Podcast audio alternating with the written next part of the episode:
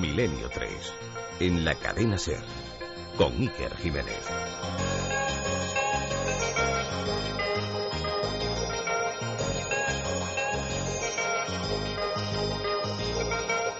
El programa que van ustedes a escuchar es la repetición de uno ya emitido. Gracias por su atención.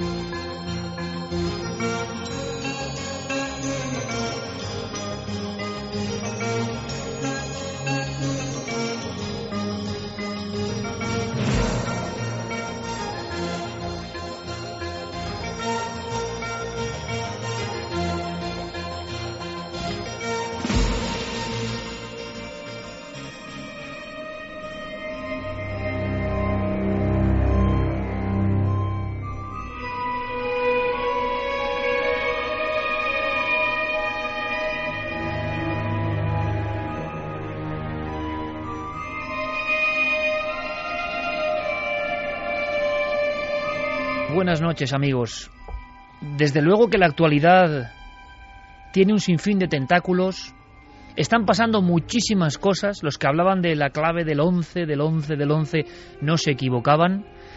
A nivel sociológico, a nivel económico, a nivel político, todo está muy removido. Tanto que nosotros, ¿sabéis lo que hemos decidido? Casi, casi guarecernos en nuestro pequeño cubil clásico. ¿Qué quiere decir esto? Pues quiere decir que hemos elegido un mundo que casi por fortuna se aparta de lo cotidiano, un mundo que es eterno, un mundo que nos habla de misterios genuinos, antiguos, o algunas cosas como las que vamos a contar hoy nunca son antiguas, sino siempre presentes. Podríamos empezar la introducción de este asunto, de este tema, de este dossier de esta noche, con muchísimas palabras, historias, clasificaciones, adjetivos de la tabla, las letras y sobre todo de la ansia de comunicación con otras cosas superiores a lo humano por parte de nuestra especie, se ha dicho casi todo. Todo lo que diga yo es redundar. Así que, ¿por qué no empezamos con un caso? ¿Por qué no empezamos con un caso? Veréis, estamos haciendo un dossier porque en breve en la televisión, en nuestro programa hermano mayor o como queréis llamarlo, resulta que vamos a hacer una especie de toma de postura o posición respecto a los diferentes estudios que hoy en día existen sobre la Ouija.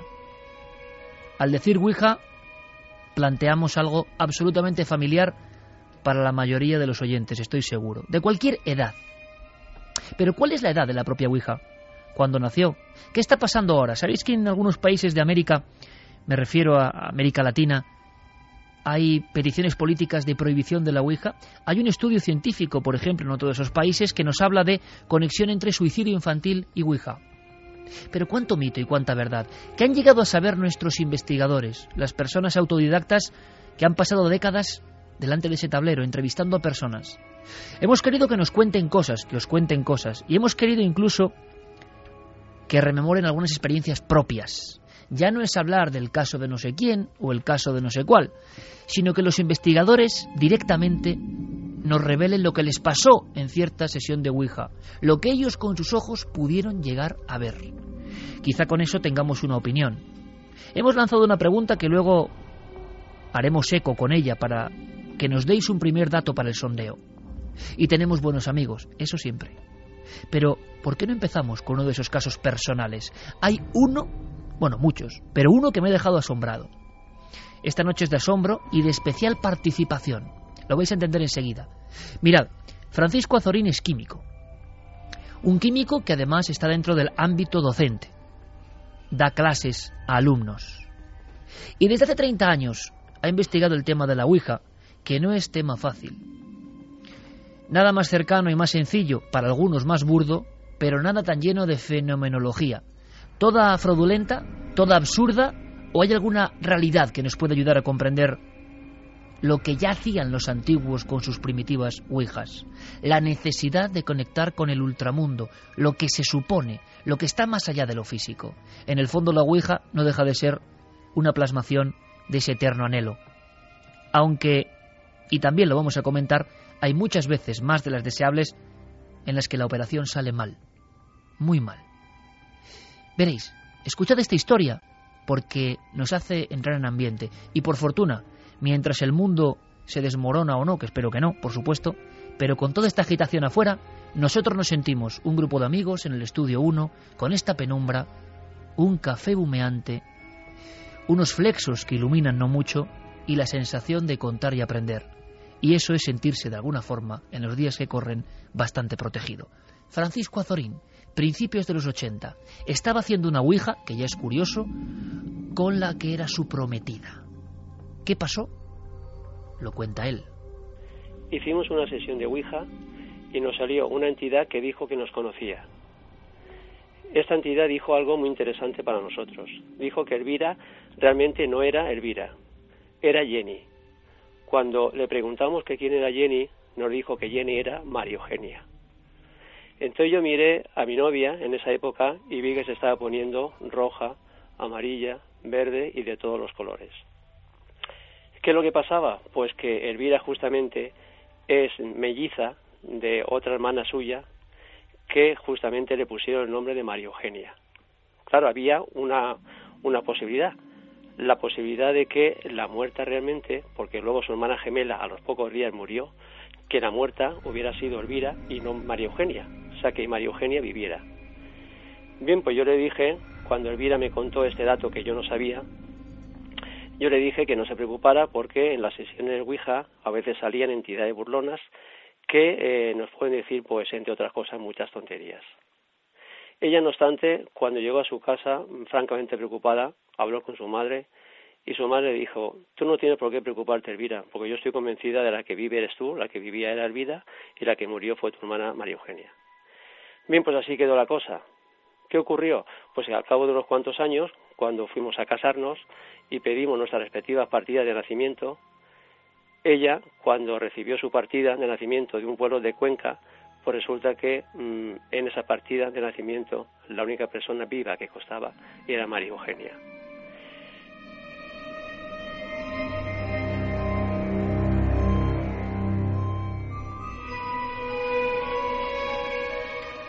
Santiago Vázquez, amigo, a veces la Ouija tiene estas sorpresas.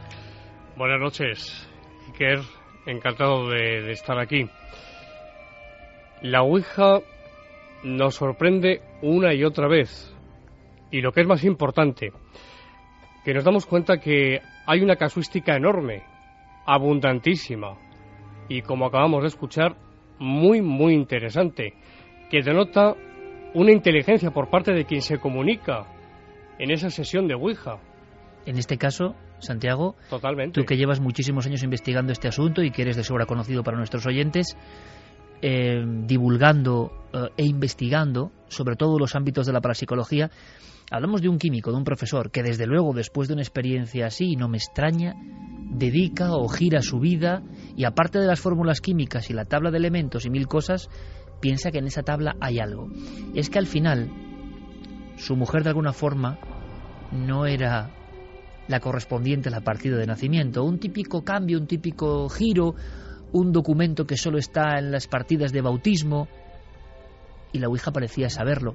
Es el contenido inconsciente de esa propia persona, que ni siquiera conocía ese cambio en su propia identidad, la que plasma algo en esas letras y esa tabla, o son entidades ajenas, es la gran pregunta quizá, las que intervienen en esa especie de rito.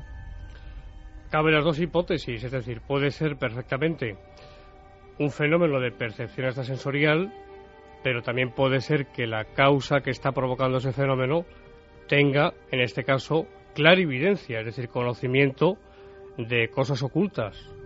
Vamos a hablar de todo eso, y vamos a hablar de casuística, y vamos a hablar en el fondo de un dossier que muchos amigos desde luego esperaban, dossier Ouija,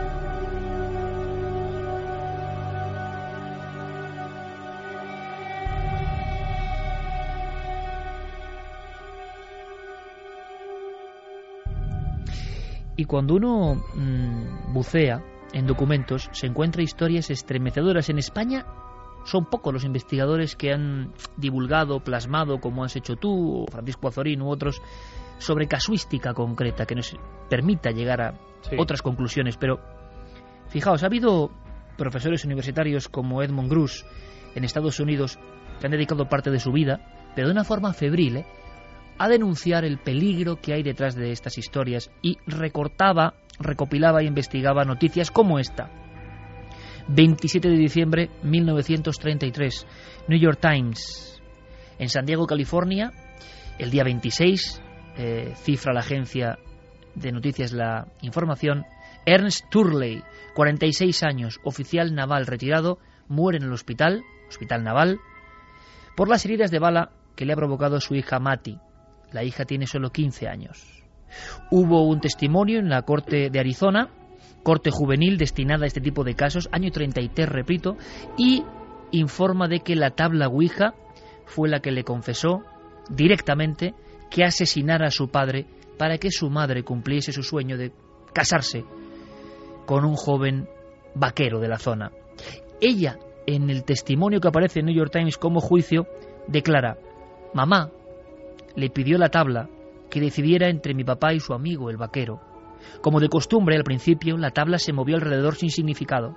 De repente deletreó que yo tenía que asesinar a mi padre. Fue terrible. Me estremecí.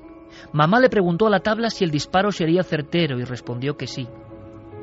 Le preguntamos qué se debería usar en el asesinato y dijo, respondió la tabla, que una escopeta.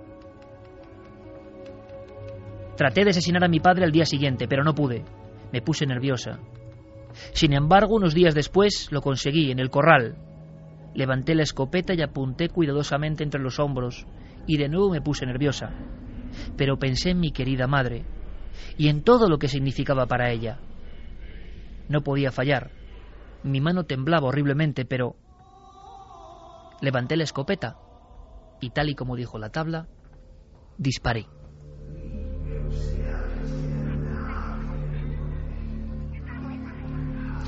Desde luego que si la Ouija es peligrosa o no, será motivo de datos.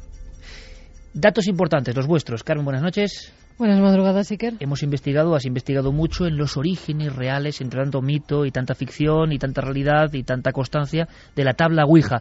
Pero hemos lanzado una pregunta que creo que es clave y hemos hecho hasta, si me permitís, una pequeña porra o apuesta múltiple en el equipo. Eh, una pregunta clave, fundamental hoy en día. ¿Has practicado la Ouija? Creo que muchos de los que estamos aquí hemos perdido porque creemos que casi todos en la adolescencia hemos practicado la Ouija, ¿verdad? Pues no, el 67,5% frente a un sí que ha votado el 32,5%. Santiago Camacho, ¿te sorprende? Sí no, me sorprende porque pensaba que iba a salir el resultado más o menos al contrario. Pero luego pensando... Yo como poco, la verdad. Pero luego pensando que tampoco es que seamos una muestra específicamente representativa de lo que es la sociedad.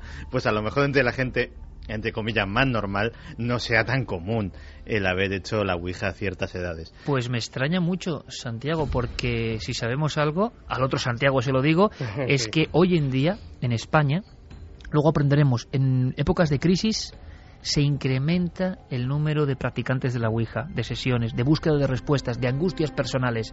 Pero si algo hemos sabido en los últimos años, y seguramente esté ocurriendo ahora, en algún lugar, en alguna cosa, ahora, en algún sitio, un grupo de personas incluso de gran nivel cultural, se juntan en torno a un tablero y a un vaso o a una planchette buscando respuestas. Eh, científicos y personas con la mente bien amueblada y nada dados al misticismo, que sin embargo sí que practican esto. Cierto, esto es algo desconocido, pero hay que decirlo, y llevas toda la razón. Es decir, que las prácticas espiritistas, si nos remontamos atrás en el tiempo, han estado integradas por grandes y eminentes hombres de ciencia. Esto es cierto.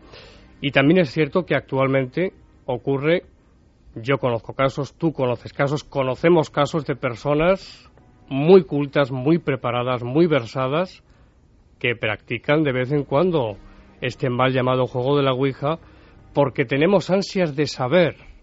Es decir, yo creo, Iker, que eso es inherente en el ser humano. Es decir, las ganas de conocer lo que puede haber, como hipótesis, claro está, lo que puede haber después de la muerte, qué nos espera, qué hay ahí, sinceramente apasiona y despierta este interés. Pero claro, tenemos la otra cara de la moneda. Y la otra cara de la moneda, como sabemos, es que entraña sus peligros y no son pocos. Además, con la Ouija hay eh, una cosa que con respecto a otro tipo de fenómenos, otro tipo de prácticas, no podemos saber y con la Ouija sí. Podemos saber cuánta gente la practica y podemos saber cómo se incrementa o cómo desciende su práctica. Porque al ser eh, un juego, un tablero que es eh, marca registrada de una determinada firma juguetera, cuyas ventas están perfectamente cuantificadas, sabemos, por ejemplo, que ahora mismo, sobre todo desde el 2001 a esta parte en Estados Unidos, estamos viviendo una de las épocas doradas de la Ouija en ese país. Épocas que coinciden siempre con los momentos en los que hay, sobre todo, una guerra. Las guerras en Estados Unidos, todas, la primera, la segunda, la guerra del Golfo, Vietnam y ahora eh, las guerras de Afganistán e Irak, han disparado, han eh, disparado porcentualmente de una manera muy significativa las ventas de este tablero. o periodos de crisis, crisis económicas, los cracks, también en los cracks económicos las ventas de Ouija se dispararon precisamente para preguntar qué se tenía que hacer, dónde se tenía que invertir y dónde no. Pues teniendo esto claro, primero, por supuesto, vías de contacto para que nuestros amigos nos envíen su casuística, si es posible su propia casuística, su experiencia personal, agradable o desagradable con este tablero. Pues hacemos una cosa más, con Noel Calero en los mandos de la nave de los misterios sonoros, con Carlos Largo que luego nos va a traer un par de casos para quedarnos mudos de verdad, ¿eh? con otro profesor en la provincia de Sevilla. Qué importante y qué símil, ¿no? Con Francisco Azorín, otro profesor, José Luis Hermida, que trabaja con los jóvenes, que recibe sus casos, que está al cabo de la calle lo que está pasando ahora mismo. Y algunos son dignos de una película, una película, por desgracia, de terror. Nos lo va a contar en unos minutos. Vamos a hacer una cosa importante. Buscamos experiencias personales, experiencias que a los propios investigadores, a pesar de su coraza, eh, les dejaron pensativos. Y esas experiencias hicieron que dedicaran años de su vida a investigar. Quizá luego tienes que contarnos cosas tuyas, Santiago. Y ahora enseguida, y ahora enseguida vamos, si es posible, hagamos una especie de teletipo de recuerdo para tener todos los datos de qué demonios, para algunos, o ángeles, no lo sé, es esto.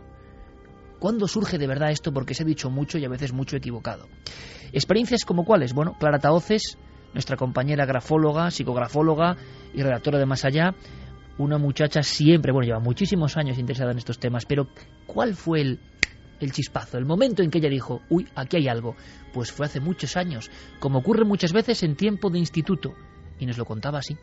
Yo misma he participado en algunas sesiones de Ouija y en una de ellas sí que puedo comentar que, bueno, pues eh, nos reuníamos un grupo de personas, esto habló hace mucho tiempo, cuando yo estaba en el colegio, y casi todas las semanas practicábamos la, la Ouija. En el mismo colegio, en las instalaciones que había, que era como una especie de aula donde se practicaba la, la química, ¿no? pero en determinado momento, en una de las sesiones que fue un poco detonante de que se dejaran de practicar porque la gente se asustó, eh, ocurrió que en un momento determinado la luz se, encendió sola. Y yo puedo asegurar que el interruptor no estaba al alcance de ninguno de los presentes, sino que estaba pues en la pared, nosotros estábamos sentados en una mesa eh, y bueno, pues se encendió sola y en ese momento eh, alguien tuvo la ocurrencia de decir que si estás aquí, lo que sea, manifiéstate, ¿no? Y bueno, lo que ocurrió fue que la puerta se abrió sola. La puerta era una puerta como de estas del, de los del oeste, ¿no? Que se abren, digamos, mm, pues eh, como si fuera tú pegas un empujón y la puerta se abre, ¿no? pero lo curioso no fue que la puerta se abrió desde fuera hacia adentro, es decir, como si alguien que estuviera afuera la empujara, sino que se abrió desde dentro hacia afuera, es decir, delante de todos nosotros, la puerta hizo un movimiento contrario al que si hubiera estado alguien detrás de esa puerta podría haber hecho. Y sin embargo lo hizo, ¿no? Esto, pues claro, se asustó todo un mundo muchísimo y salió corriendo. A veces parecen anécdotas, sustos infantiles, pero condicionan toda una vida, incluso en los investigadores, en las personas que luego han pasado años intentando saber qué. Hagamos historia, historia de este tablero e incluso mucho antes de ser un tablero.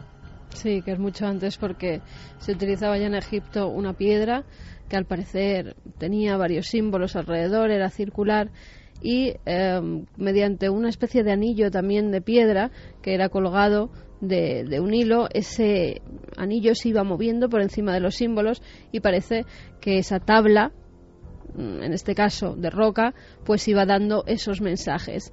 Después, en el 540 a.C., Pitágoras también la utilizó. Decían que era una muy grande. Se ponía en el suelo los diferentes símbolos y eh, esa especie de tabla con ruedas, así la describen en algunos textos, acudía hacia esos símbolos y Pitágoras los interpretaba como mensajes del futuro, incluso diciendo quién serían los próximos gobernantes.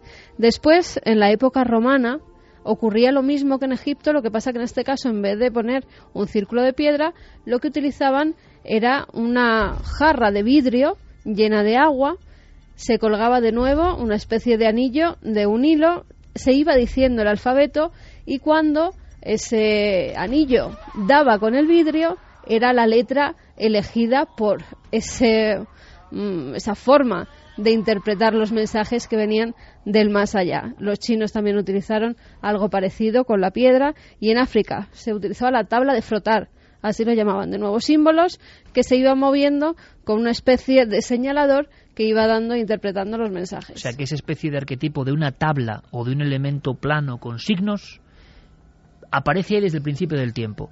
Pero, ¿y la tabla tabla? Es decir, hay muchas historias, leyendas negras, además, inclusive, sobre ese objeto que Santi ha comentado que está patentado por cierta marca de juguetes. Parece que hay una historia incluso de muertes internas, como no podía ser de otra forma, ¿no? Como si el malfario, de alguna manera, acompañase a la Ouija desde siempre. Pues sí, en principio tenemos que hablar de la planchette. Las planchettes eran una especie de corazón, así tenían la forma, eh, dos de las patas que tenían eran patas normales y justo, mira, tenemos ahí tenemos una aquí, una parecida que hemos traído esta noche y justo en ese agujerito que hay en medio, lo que sería en la punta del corazón, metían un lápiz y en ese lápiz iban dibujando las diferentes letras que los supuestos espíritus iban dando. Esa planchette al final se cambia y en vez de tener dos patas, tiene una más que se van desplazando sobre un tablero de madera de unos 50 a 55 centímetros de largo, rectangular. En ese tablero hay un sí, un no, un adiós que está abajo del 0 al 9 los números y todas las letras del alfabeto. Y ese indicador se iba moviendo diciendo las letras y así escribiendo los mensajes. En 1890, Elijah Bond es la primera persona que registra la patente, un 28 de mayo, y además le pone el nombre de Ouija, o tabla egipcia de la suerte. Tabla egipcia de la suerte es el primer nombre. Sí. La compañía Kernat Novelty la convierte en una marca registrada y la empieza a comercializar.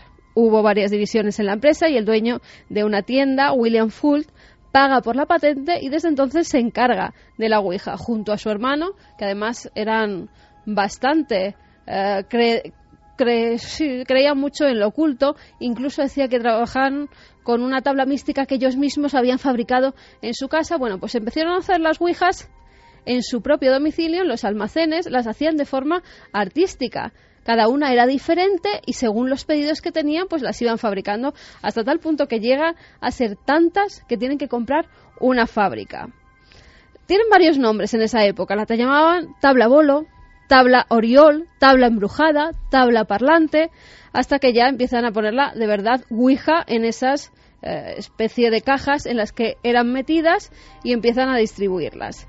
Compran una fábrica bastante grande, pero claro, antes lo tienen que consultar con la Ouija. ¿Tendremos suficiente dinero para pagar esta fábrica y a los empleados? Y la Ouija dice que sí, que además con este invento van a hacerse millonarios.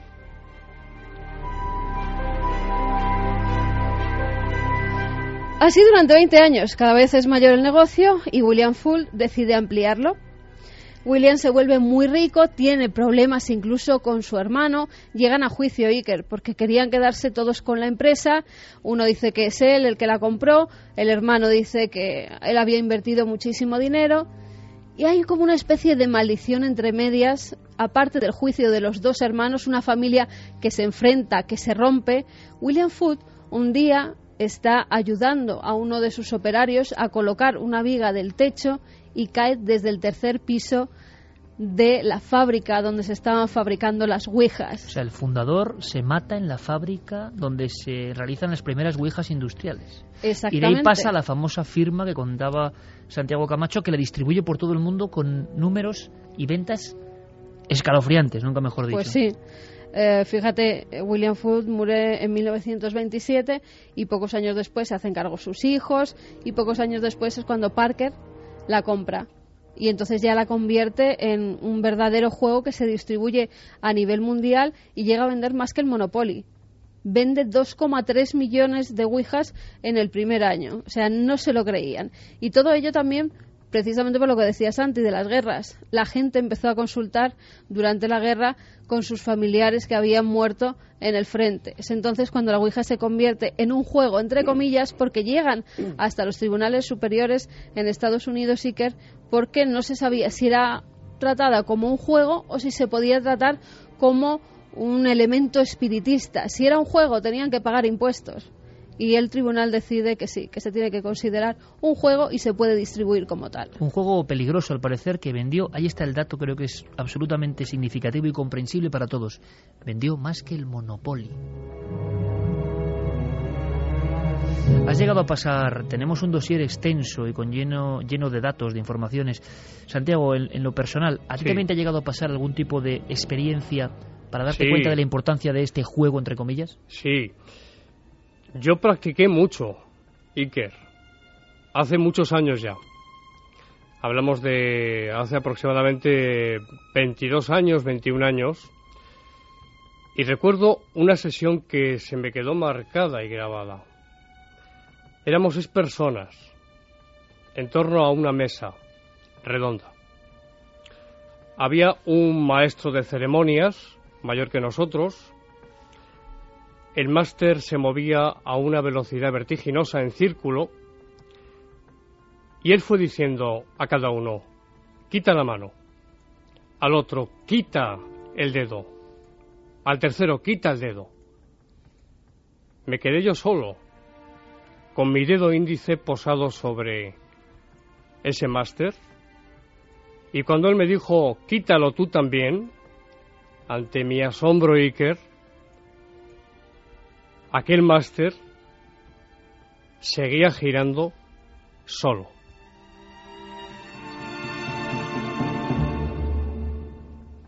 ¿Y qué siente el que va a ser futuro investigador en ese instante que solo puede analizarse desde la perspectiva de lo absolutamente privado? Asombro, perplejidad. No das crédito a lo, que, a lo que estás viendo. ¿Cómo es posible que ese máster, esa plancheta se esté moviendo en círculo a esa velocidad, sola. Sin dar ningún mensaje, Santi, directamente. En, esta ocasión no. Simplemente giraba, giraba en torno a ese tablero. Y además a una velocidad vertiginosa. Ahora mismo hay una división entre los investigadores y contaremos muchas cosas. Eh, de inmediato vienen las noticias, pero, Santiago, sí. ahora mismo, por ejemplo, en Paraguay eh, hay ministros y concejales que quieren prohibir la Ouija. Ha habido un caso de suicidios de niños o jóvenes. Tres casos, sí. Tres casos. Ahora luego lo comentamos. En Perú ha habido un estudio sobre eh, psicología, psiquiatría, tendencia al suicidio y la Ouija. Con un sí o un no, como si fuese una consulta de Ouija, es un juego muy peligroso. Sí, es un juego no peligroso, peligrosísimo. Peligrosísimo. Vamos a contar muchas cosas, muchas vivencias personales. Y ese sondeo continúa. ¿Variará el nivel de la balanza de los votos? ¿Qué nos contaron nuestros amigos? Nuestros amigos investigadores que han pasado de, de eso, de analizadores y divulgadores de un fenómeno, a vivir ellos cosas. Pocos instrumentos como la Ouija para generar no sé bien qué, pero que lo han vivido personas honestas. Por lo tanto, merece toda nuestra atención. Dosier sobre lo más oscuro de la Ouija, porque nos interesan además esos casos que, porque a veces hay evidencias de ellos, tuvieron graves problemas. Ahora las noticias del misterio en la SER.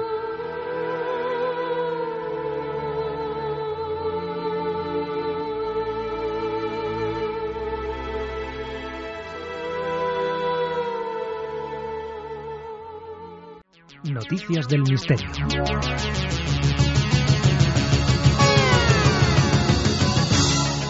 Comenzamos las noticias del misterio revelando un enigma, el del magnetismo de la Luna. Cuando los astronautas del Apolo trajeron a la Tierra muestras de rocas lunares, los científicos que las analizaron se sorprendieron al ver que algunas de ellas eran magnéticas. Alberto Jiménez, director del Observatorio El Castillo de Borovia, en Soria, nos habla de esas rocas. Eh, las rocas, estas rocas tenían un norte magnético y un polo sur, es decir, la Luna tenía un pequeño campo magnético. Pero ¿por qué eran magnéticas estas rocas lunares? Bueno, eh, se midió el campo magnético de la Luna en cuatro alunizajes del Apolo, Apolo 12, la 15 y la 16, y además estos experimentos indicaron pues, variaciones en, el campo magnético de la Luna. Ahora se han publicado en la revista Nature dos teorías que podrían explicar este misterio. Por una parte, la científica Christina Dwyer propuso que en lugar de estar alimentado por el calor como en la Tierra, el campo magnético de la Luna podría haber estado dirigido por la agitación física de su núcleo líquido. Hay un segundo estudio. Lo que plantean estos investigadores es que los impactos de grandes rocas espaciales al estrellarse contra la Luna han cambiado su velocidad de rotación, provocando el movimiento diferencial entre el manto y el núcleo. Y viajamos hasta Perú, donde se ha descubierto a un jerarca guerrero moche. Los restos pertenecen a un joven de unos 25 años que habría vivido hace 1400 en el complejo Huacarrajada, en Sipán. El cuerpo fue hallado con una máscara de oro, una corona, dos orejeras, dos narigueras y una porra. José Manuel Novoa de Explora Films, que se encuentra excavando en la zona, nos habla de esta tumba y de los anteriores descubrimientos. esa tumba 15 y esa tumba 16 que se acaban de descubrir pueden ser acompañantes del gran señor que puede estar un poco más al oeste, en la propia pirámide, eh, pueden ser acompañantes, o sea, quiere decir que puede ser parte, no tumbas independientes, sino parte de la gran tumba que está por descubrirse, que sería el primer eh, gobernante, el fundador de la dinastía Zipán. Y en Alburquerque hay verdadero pánico por unos ataques de aves gigantes que se llevan produciendo desde hace varios meses. Los vecinos creen que se trata de búhos gigantes que han atacado tanto a perros como a personas. Ya no dejan a sus mascotas fuera de casa por las noches, ya que en una de las jornadas un perro de seis meses desapareció del jardín de sus dueños. Cindy Hamel, una vecina de Alburquerque, nos habla de esos avistamientos. Lo hemos visto en tres o cuatro ocasiones. Era muy grande. Un día estábamos andando y de repente pasó muy cerca de la cabeza de mi marido. Tenía unas grandes alas expandidas. Era un búho enorme. Pero ella no ha sido la única persona. El pasado agosto María dejó a sus cachorros de seis meses en el patio antes de irse a dormir, pero dice que cuando volvió a recogerle había desaparecido. Piensa que era demasiado grande para el búho, por lo que le dejó caer. Unos vecinos encontraron los restos de sus mascotas dos días después. Y esta semana en nuestro país se ha producido una noticia que ha conmocionado a todo el mundo. Un padre ha decapitado a su hija de 18 meses porque el demonio se lo había ordenado. Los hechos se produjeron en una vivienda de Gerona mientras su otra hija de seis años veía la televisión. El mismo parricida llamó a los mozos de escuadra contando lo que acababa de hacer y cuando estos se presentaron en el domicilio se encontraron con una escena que muy pocos pudieron soportar. El cuerpo de la pequeña estaba encima del colchón, tapado con una manta y su cabeza había sido depositada debajo de la cama. Nuestra compañera Karma Martínez, de la cadena SER de Gerona, nos habla de este terrible suceso. Y, lo del demonio, lo del diablo, él mismo lo contó cuando llamó al teléfono de emergencias para explicar lo que había pasado y cuando llegó, incluso cuando llegó la policía y él les abrió la puerta de la casa y, y en ese momento les dijo que el diablo estaba dentro y les acompañó hasta la habitación donde estaba el cadáver de la niña decapitada. Delante del juez no quiso declarar, de hecho el viernes por la tarde, hacia las hacia las 7 de la tarde o así, el juez lo mandó a, la, unidad psiquiátrica de la cárcel de Cambrians se cree que el parricida puede sufrir un trastorno mental transitorio. Muchas más noticias la semana que viene aquí en Noticias del Misterio.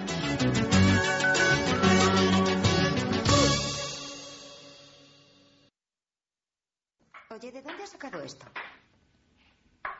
Lo he encontrado. ¿Dónde? En el armario. ¿Has estado jugando con él? Sí. ¿Cómo se juega? Te enseñaré.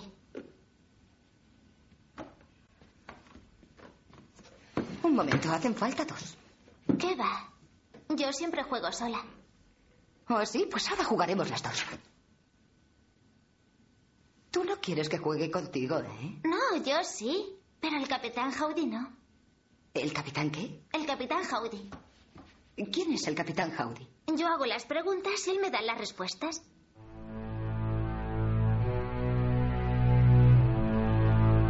Milenio 3 en la cadena SER. ¿Queréis hacer este dossier con nosotros? Dossier sobre los aspectos más oscuros del más célebre juego, mal llamado juego de la Ouija. Ouija, sí, sí, parece que el inicio, ¿no? Cuando algo conecta, siempre en la hipótesis de la tabla egipcia, así se llamaba, la invocación surge con un sí, ¿no? Es lo que dice el mito, la verdad. Estábamos escuchando estas voces del exorcista, evidentemente, en 1973, William Friedkin, sobre la obra de William Peter Blatty, y todos los presentes volvíamos a decir lo mismo. Da igual una, mil o un millón de veces, que se vea y que se escuche. Obra maestra. Qué difícil es dar tanto miedo con tanta sencillez. El capitán Howdy. Yo pregunto, y él responde. Y es que a veces como un inocente juego, pero un juego que luego atrapa, un juego que no te deja salir, según dicen muchos psiquiatras. Todos recordamos a Germán de Argomosa o a López Ibor cuando hablaban del terror que les producía aquel que iba a la consulta psiquiátrica con problemas de Ouija. No hay más que escuchar el informativo de Noticias del Misterio aquí en la SER para darse cuenta de que estamos ante una ola de desequilibrio psíquico global que da pavor.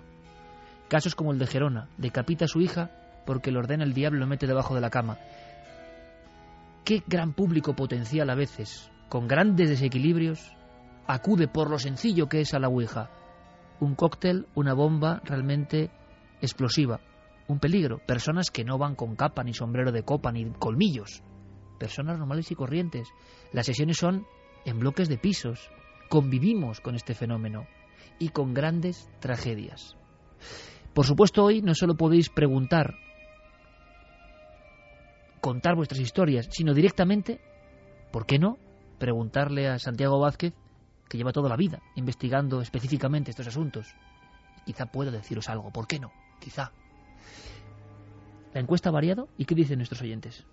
Sí, 35,4%, no 64,6%. Sigo igual de sorprendido, de verdad. ¿eh? Sí, yo pensaba un Sí, sí. 70% que sí, sinceramente. Sí, yo también. Vamos con algunos mensajes. Maritrini Casi, casi nos que me alivia, perdón, pero casi que me Sí, alivia. mejor. Mi hermana hizo la Ouija y mi hijo estaba presente. Era pequeño, empezaron a preguntar y la Ouija le decía sin mente, sin mente. Y era por mi hijo, se lo tuvieron que llevar. Juanma desde Huesca dice, no sé, yo creo que es algo sugestivo. Para mí es algo que no tiene mayor relevancia. Todo depende de cada uno, aunque pienso que todos los casos que han ocurrido son ciertos, pero como digo, son sugestión. A mí yo en este caso sí que digo, añado simplemente a la sagrada opinión del oyente que relevancia importante cuando ha habido tanta muerte, tantas historias hiladas desde el principio del tiempo en torno a esta comunicación, ¿no? Antonio nos decía, unos amigos hicimos la Ouija, nos salió algo maligno que nos descubría secretos muy íntimos de cada uno. Decidimos cortar la sesión y destruimos la tabla, pero el vaso lo tiramos desde un tercero y no se rompió. José Ángel, ¿es posible? Unos amigos haciendo una sesión de Ouija, apareció el arcángel San Gabriel poniéndoles en sobreaviso de la presencia inminente del guardián de los 666 ejércitos del infierno. Ahora le preguntaremos a Santiago porque hay un arquetipo que siempre aparece constantemente. No en vano por eso el corte del exorcista. ¿Por qué esa constante de Satán, el diablo, Lucifer? ¿Por qué? Es un miedo que tenemos dentro y se refleja ahí. ¿Por qué? Ahora lo comentamos. Antonio López desde Granada dice que es psicólogo de profesión, que no cree en la Ouija ni en el más allá, que jamás ha hecho el juego de la Ouija, que no le tiene ningún miedo, pero que no lo practicaré jamás, por lo que sí, por lo que sí que le tengo es respeto a la Ouija y sí mucho miedo a nuestra mente. Pongo un ejemplo, una colega mía que se dedica a adicciones no tóxicas tiene ahora mismo en terapia a un padre de familia ejemplar. Jamás ha ido a un bingo, jamás ha gastado dinero en lotería, jamás ha dejado de atender a su familia, hasta que hace un par de años un amigo le regaló un cupón de la ONCE y le tocaron 30.000 euros. A partir de ahí, en vez de ir su vida mejor, ha sido un infierno. Empezó a comprar lotería de forma compulsiva, llegó a gastarse más de 5.000 euros en la lotería de Navidad del año pasado, su mujer le ha encontrado boletos de quinielas por más de 1.000 euros, está metido en todas las webs de apuestas por Internet, hasta el punto que los 30.000 euros que le tocaron en el sorteo han desaparecido y están teniendo problemas de dinero para pagar ahora su hipoteca. Mi pregunta es, ¿qué pasa si en una mente inmadura que se pone a jugar a la Ouija casualmente se cumplen sus predicciones? Por si acaso, yo recomiendo no jugar a estas cosas e insisto, no creo en ello, pero sí le tengo mucho respeto a la mente humana. In- dice. Interesantísimo lo que dice. Yo creo que no es cuestión de creencia, sino de casuística y fenomenología. O sea, eso ocurre, no hay que creer en los casos, ocurren. La interpretación en naturaleza ya no lo sé, pero Santiago, traslado esa pregunta. Sí. ¿Qué pasa cuando Sí. encima las intercomunicaciones parece que son positivas o, o cumplen, ¿no? Lo que dicen, En- eh, empieza el enganche. La causa busca nuestra perdición en un porcentaje muy alto. ¿Has dicho nuestra perdición? Sí, sí, sí, sí, sí, sí. Sí, sí. Sí. Y no solamente perdición. Busca en muchísimos casos, alto porcentaje, busca nuestra muerte. No estoy exagerando, ¿eh? Pero es curioso, Santiago. Yo te conozco hace muchos años, tú lo sabes. Sí. Hace mucho. muchos años. Y tú has tenido una... Pero nos pasa a todos en nuestro ámbito. Santi se habrá vuelto más o menos conspiranoico. Yo me he vuelto más o menos amante de lo sagrado, en este caso más. Y tú, sin embargo, has ido hacia la evidencia, digamos, o la sensación de que tienes... Uno va cumpliendo sus roles, ¿no? Sí. Tienes que advertir, hay Sí. como algo que te dice que tienes que advertir de esto, que era un elemento más en las guías de la Ouija, es una fenomenología más. No, hay un peligro real. Y uno se siente impelido a contarlo. Con esas palabras tan duras. Hubiera sido un gran psicólogo, ¿eh? Hubiera sido un gran psicólogo porque efectivamente, en estos micrófonos tan grandes de la cadena SER, de tu programa, me das la oportunidad para dirigirme a cientos de miles de amigos oyentes que están ahí escuchando el programa. Y yo, después de mi experiencia personal, por un lado, y por otro, mi conocimiento de casuística, no puedo guardar para mí estas cosas. Tengo que decirlo. Amigos, tengan mucho cuidado, por favor, con esto de la Ouija. Y no es ni muchísimo menos reiterarnos, ni muchísimo menos. Es que decía, no solamente busca la causa paranormal que actúa en la Ouija a nuestra perdición, es que busca nuestra muerte. Busca que nos quitemos de en medio, busca el suicidio. Aquí tenemos casos que si tenemos tiempo contaremos. Busca el suicidio de la persona, matar a la persona. Pero en teoría lo que se busca es contactar con los seres queridos. con los Entonces, ¿qué pasa ahí? Claro. Fallecidos y normalmente las preguntas van dirigidas a esos seres y a saber que están en un plano más allá y que están bien. Claro, entonces, ¿cuándo se produce el- afectarte a ti. ¿Cuándo ocurre el cortocircuito? Yo recuerdo unas palabras del profesor. Y él decía, y man- yo comparto esta, esta hipótesis, que aquellos seres, teológicamente hablando, aquellos seres que están ya en la mano de Dios, no pueden volver.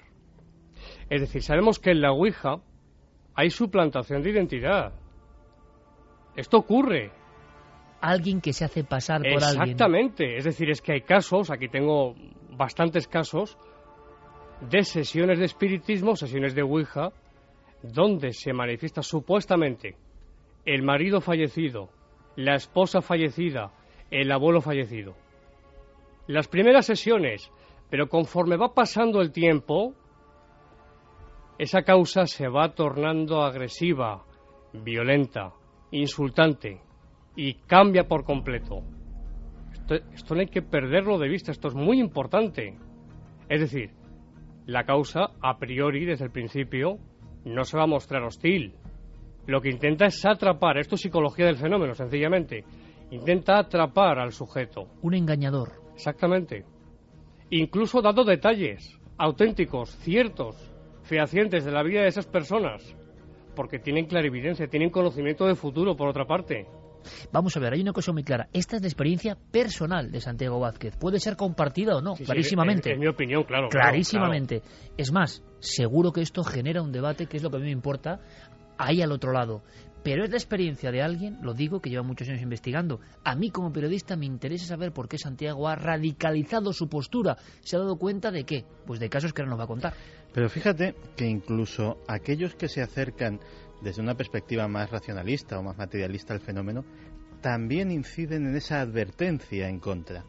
Porque si simplemente uno cree que eh, a ese vaso, que esa plancha, se mueve por impulsos inconscientes de los operadores, de las personas que están colocando sus manos o sus dedos sobre ella, eso lo que abre es una puerta a zonas del inconsciente que normalmente están cerradas. Si no recordamos muchas veces nuestros sueños, si no recordamos muchas cosas que suceden en ese mundo oculto del que no somos conscientes pero que forma parte de nuestra psique, es porque no conviene. Por eso es inconsciente, que no conviene que aflore a esa superficie. Qué interesante es eso, Santiago, acabas de decir. Abrir esa puerta a ese baúl secreto a ese sótano escondido donde mm, nuestras pesadillas, nuestros miedos, nuestros traumas, nuestros complejos viven y que son el caldo de cultivo, el campo en el que aran los psicoanalistas, los psicólogos, los psiquiatras. De repente dejarlo libre a través de una herramienta como puede ser esa, ya visto simplemente desde ese punto racionalista, también es muy peligroso. Fíjate, Santiago Camacho, que no es casualidad.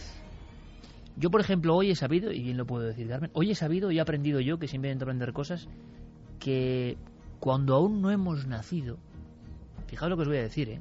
Claro, son cosas que saben los especialistas, pero que se pierden. Existe en mi opinión, repito, una absoluta, mi buen amigo Santiago Camacho sabe lo que le voy a decir, porque hemos hablado hace poco de eso, nos hemos escrito, desacralización o desespiritualización de todo, eso ya lo sabemos hace mucho tiempo. E incluso de materialización, cosificación y ordenación lógica, racionalista de muchas cosas que viven con nosotros. Por ejemplo, los sueños. Cuando hablas con especialistas en sueños, al final nadie sabe nada.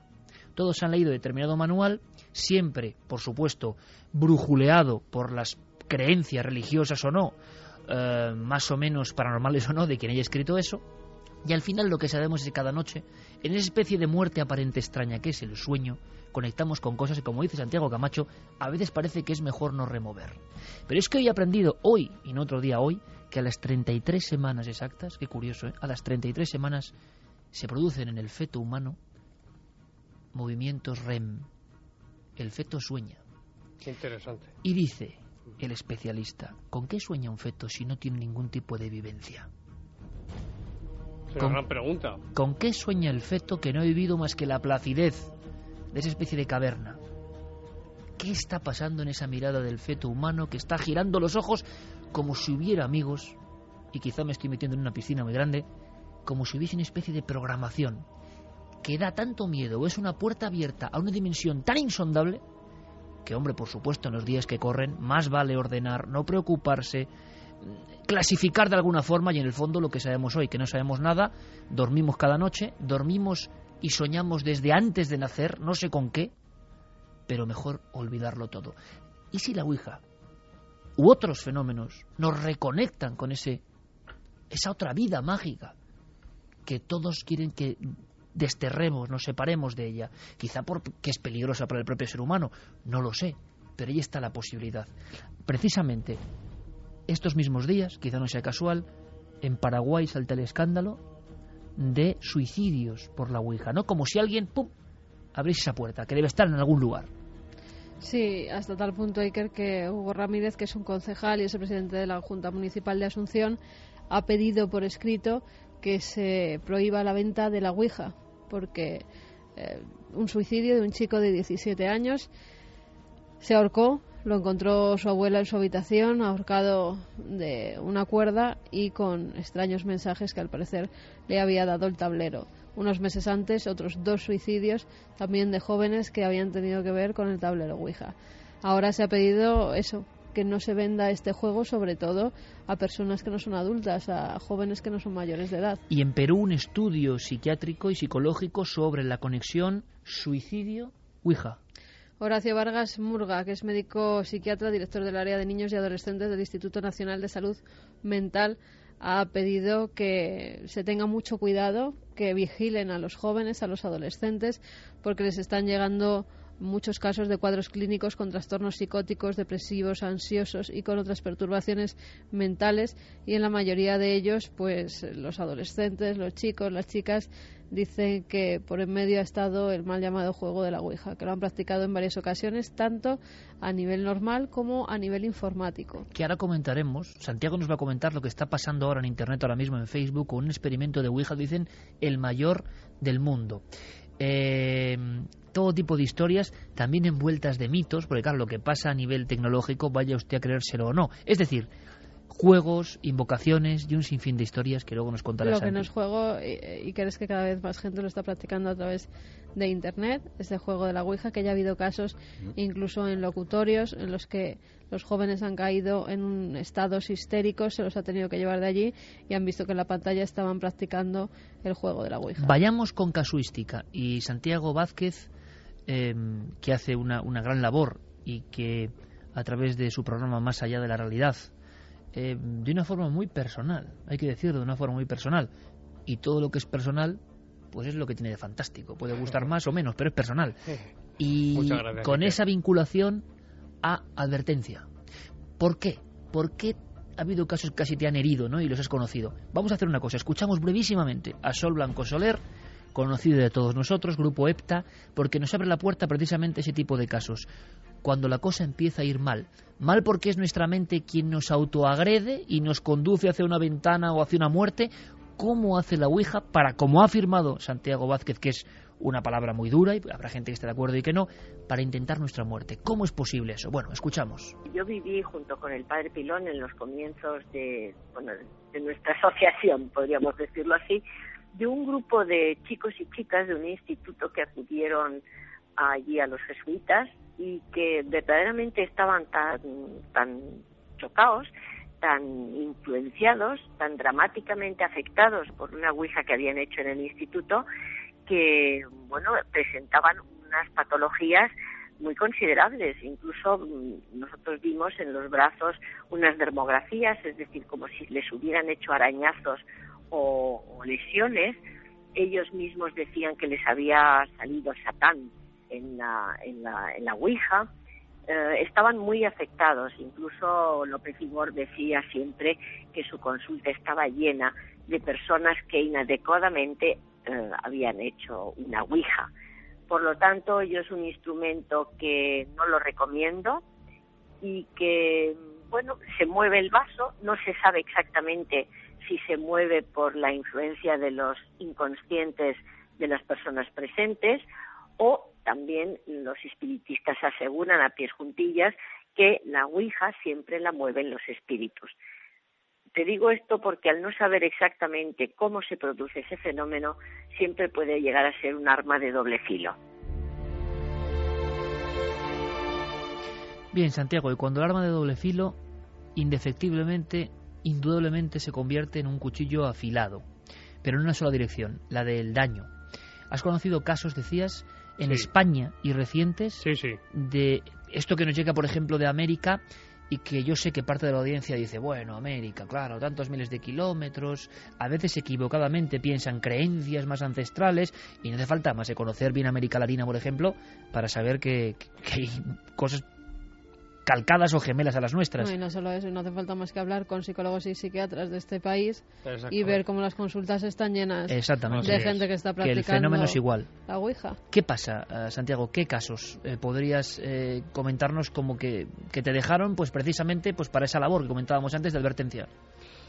Bueno, antes, antes de, de contar estos dos casos, sí quiero decir, Iker, que ocasionalmente es posible que nuestros seres queridos puedan aparecer, pero muy puntualmente. Esta es mi visión personal. Es una conclusión final. El caso de María, voy a llamarla María aunque no se llama así, pero para preservar su, identidad. María comienza a hacer la Ouija frecuentemente. Después de varias sesiones de Ouija, comienza a recibir mensajes, mensajes telepáticos. Este es un dato importante, mensajes telepáticos. Ella me decía, acudían a mi mente, contenidos mentales, órdenes. Pues bien, mensajes telepáticos de alguien que la cita en la Ouija, que le dice que haga la Ouija. María empieza a contactar diariamente, diariamente, con una entidad que en principio dice haber muerto. Era un hombre. Tiempo después empiezan las amenazas. Si no acudía diariamente a hacerla, le decía acabaría con ella y es cuando le dice que está hablando con Satanás. Yo decía antes que la causa al principio se muestra amable y luego se torna muy negativa y muy agresiva. María estuvo cerca de 10 años haciendo la Ouija casi diariamente. 10 años. Pasado un tiempo de empezar con el maldito juego, enfermó. Le fue diagnosticada una esquizofrenia paranoide y tuvo varios intentos serios, serios de suicidio, de los que afortunadamente se salvó de, la muerte. La gran pregunta, Santiago, que todo el mundo está haciendo es la esquizofrenia previa al juego o el juego desencadena tal cortocircuito mental que lo provoca. Yo creo más bien que, si bien es posible, no lo descarto, que pueda haber, eh, pueda estar en, en potencia, pero yo creo más bien que es la Ouija, la causa paranormal, quien desencadena este, este trastorno. Este trastorno. Y termino. Empezó a ser atormentada por diversas voces, a tener horribles pesadillas, a no poder dormir. Y aquí viene la segunda parte y lo más gordo. Empieza a blasfemar, a experimentar una profunda aversión hacia todo lo que sea sagrado. En mi opinión, es altamente probable que nos encontremos ante un verdadero caso de posesión diabólica. Y lo digo por los síntomas que he observado. Ella me decía, Santiago, me decía textualmente, por favor, líbrame de los demonios. Me decía ella. Yo he querido ayudarla, pero es imposible. Está tan arraigado en ella lo que esté actuando, lo que sea, siempre ya, sabes que no podemos salir de las hipótesis, en fin, pero lo que está actuando ahí no le permite salir. Su vida es un auténtico infierno y era una chica normal. Además es, es muy guapa, es una chica guapísima, pero se da también la transfiguración. Hablando con ella a veces se le transfigura el rostro. Es un caso realmente tremendo, tremendo. En fin, podría añadir muchos más datos, pero creo que este ejemplo... Es un ejemplo, digamos, de otros muchos casos que ocurren, que pasan. Vamos a hacer una cosa. Voy a pedirle a Carlos Algo, nuestro compañero, que entre raudo y veloz. Él ha podido hablar en estos minutos, además, precisamente mientras elaborábamos el programa, paralelamente con otro profesor de instituto, José Luis Hermida. Eh, Carlos prácticamente me ha apuntado a la pluma los casos. Yo me he quedado bastante mm, impactado porque son casos recientes, casos donde se llega, y me da igual, que el origen lo pongan en las oscuridades y neblinas de la mente humana, que en una causa exógena, si el resultado es ese. ¿Qué más da que el demonio esté dentro de nosotros que fuera? El demonio, lo maligno, pero desde luego transforma la vida de las personas, domina a las personas. Y yo recuerdo, y Carmen recuerda, y por supuesto tú Santiago recuerdas, algunos casos que Germán de Argomoso, uno de los pioneros ¿no? en la divulgación de esto, nos contábamos de una vez, de ese, por ejemplo, industrial exitoso, pero que todas las noches practicaba la Ouija, consultando, pues con este mismo sonido ciertamente clásico. Sí, mira, este es el sonido de la Ouija, ¿no? Ese es el sonido, sí. Un clásico. Bueno, pues noche tras noche atrapado, dominado por esto, decisiones empresariales de a quién hay que despedir o qué operación hay que hacer, a través de la Ouija. Es decir, cuando una cosa tan inocente, entre comillas, como una tabla, un vaso, te ha dominado. Y nos contaba muchos casos de ese tipo. Investigadores de la Ouija que acaban completamente enganchados y que no salen de casa sin preguntar a la Ouija lo que va a pasar ese día, lo que van a hacer, e incluso cuestiones familiares. Mira, a mí me viene a la mente ahora mismo, rapidísimo porque ahora el tiempo es para Carlos y estos casos que de verdad impresionan mucho en este dossier. Hoy vamos a dedicar gran parte del programa, evidentemente, al dossier. Eh, y teníamos preparado y tenemos preparado una cosa muy bonita, muy bonita, quizá luego para descomprimir, ¿no? Que hemos llamado Visado para el Futuro. Es una nueva sección de Santiago Camacho. Yo creo que os va a gustar mucho, está hecha con mucho cariño, aunque será motivo de otro debate si queréis aquí. Hace no mucho tiempo nos dejó Sinesio Darnell, ¿verdad? Así es. Este verano. Mm. Yo cuando hablaba con Sinesio, tenía la sensación de que había un momento... Darnell, investigador, sobre todo en psicofonías. Exactamente, y químico y científico. Y es curioso también integrado en el mundo de mm, lo académico y dando clases a alumnos. Sinesio Darnell empieza la investigación, como tantos otros, ¿eh? de lo extraño, eh, sobre todo estas cuestiones de contacto, vamos a llamarlo así, de transcomunicación o como queréis llamarlo, con una lejanía del fenómeno. Pero las comunicaciones, y a mí me lo contaba Sinesio, y las grabaciones, de pronto esas voces, sea lo que sean, y que claro, somos muy lejanos a eso cuando estamos alejados del fenómeno, pero quien está todos los días grabando con una visión científica o con un anhelo científico de extraer información tangible sobre ese fenómeno, se empieza a dar cuenta en determinado momento de su vida, y no es el único, es más, creo que hay pocos que no hayan vivido esto, de que esas voces le hablan a él, de que ese lo que sea se dirige a él. Hay un momento en que se ven atrapados por esto. Sí, sí, es cierto, es cierto. Y yo creo, Santiago, que solo los más firmes han sabido navegar ahí y que casi todos han tenido más o menos hasta miedo del propio fenómeno, que al mismo tiempo les enganchaba en el gran reto filosófico que había ahí, pero es que eran cosas que les pasaban ya. Es como si ese fenómeno que parece muy global y muy lejano de repente se fija en ti. La sensación que Sinesio Darnell, Freddy Jurgenson, Constantin Rodivi y tantos otros han tenido. Vamos a hacer un pequeño aparte simplemente para escuchar y para saber qué opináis. Son casos recientísimos. Carlos, buenas noches, compañero. Buenas noches, si Te has quedado con los pelos de punta con lo que contaba un buen amigo como José Luis Hermida. Sí, la verdad es que son dos casos. Eh, José Luis es un gran conocedor de, este tema, del tema de la Ouija. Ha estado realizando análisis sobre el fenómeno y como decías, es profesor en un instituto sevillano y pues allí recibe muchas historias de, adolescentes, de, de, estudiantes que bueno pues juegan con la, con la Ouija. Eh, él me recordaba un caso muy impactante por lo gráfico que tiene, por unas escenas que son casi de película de terror. Eh, de unos alumnos suyos. Hace unos años eh, un grupo de, amigos se reunía en una casa de una chica, de estudiante de, de, José Luis, para hacer la Ouija. En principio, pues eran sesiones tal y como nos decía nuestro amigo, pues normales. Eh, bueno, lo habéis comentado, aparecían personajes históricos y que hacían referencia, pues que tenían relación con alguno de los estudiantes. Pero llega un momento en el que aparece un personaje clásico y vamos a escuchar quién era ese personaje hasta que por fin eh, salió pues el peor personaje que les podía salir, el, demonio, Satanás. Y entonces, pues a través de ese contacto, Satanás les estableció un turno que tenían que suicidarse, porque si no, él se encargaría de buscar la forma de llevarlos con él. Una vez más, lo decía Santi, aparece este término, el suicidio, les pide que se suiciden se asustan, dejan durante una temporada de hacer la Ouija, pero sin embargo sí que siguen en contacto con, con el más allá, con el, con el demonio, con Satanás.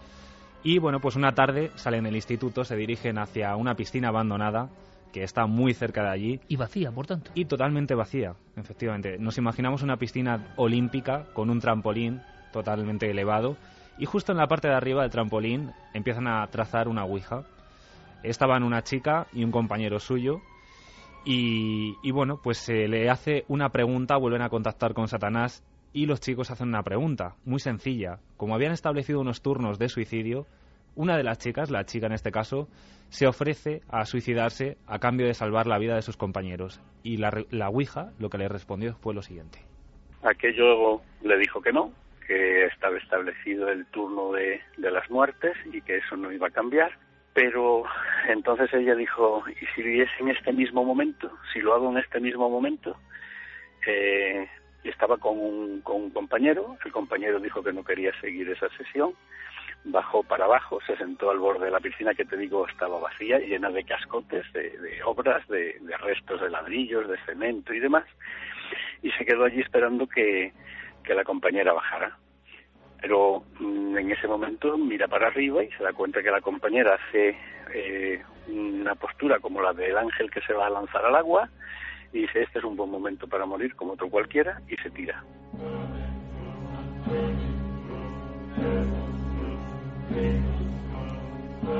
Es terrible la escena, terrible imaginarse cómo esa chica decide lanzarse a una piscina vacía completamente y llena de escombros. Como es normal, el compañero pensó que había muerto al instante, pero tuvo suerte. La chica cayó sobre un neumático, eh, rebotó, se hizo unas cuantas magulladuras, eh, se rompió una pierna, la mandíbula también. También un elemento más, tuvo suerte que dos ATS estaban cerca jugando eh, un partido de frontón, les atienden y bueno, pues la terminan llevando al hospital. Pero es que aquí no acaba la cosa. En el hospital acaban sucediendo fenómenos más extraños. Visitas muy raras, personas que dicen que son mm, familiares y no lo son, personas que dicen que pertenecen a determinados círculos y no pertenecen, personas que se hacen pasar incluso, me contaron, por, por personas que tienen que ver con la religión, sacerdotes y demás, que tampoco lo eran, eh, todo con el, con el afán de acercarse a ella de alguna manera.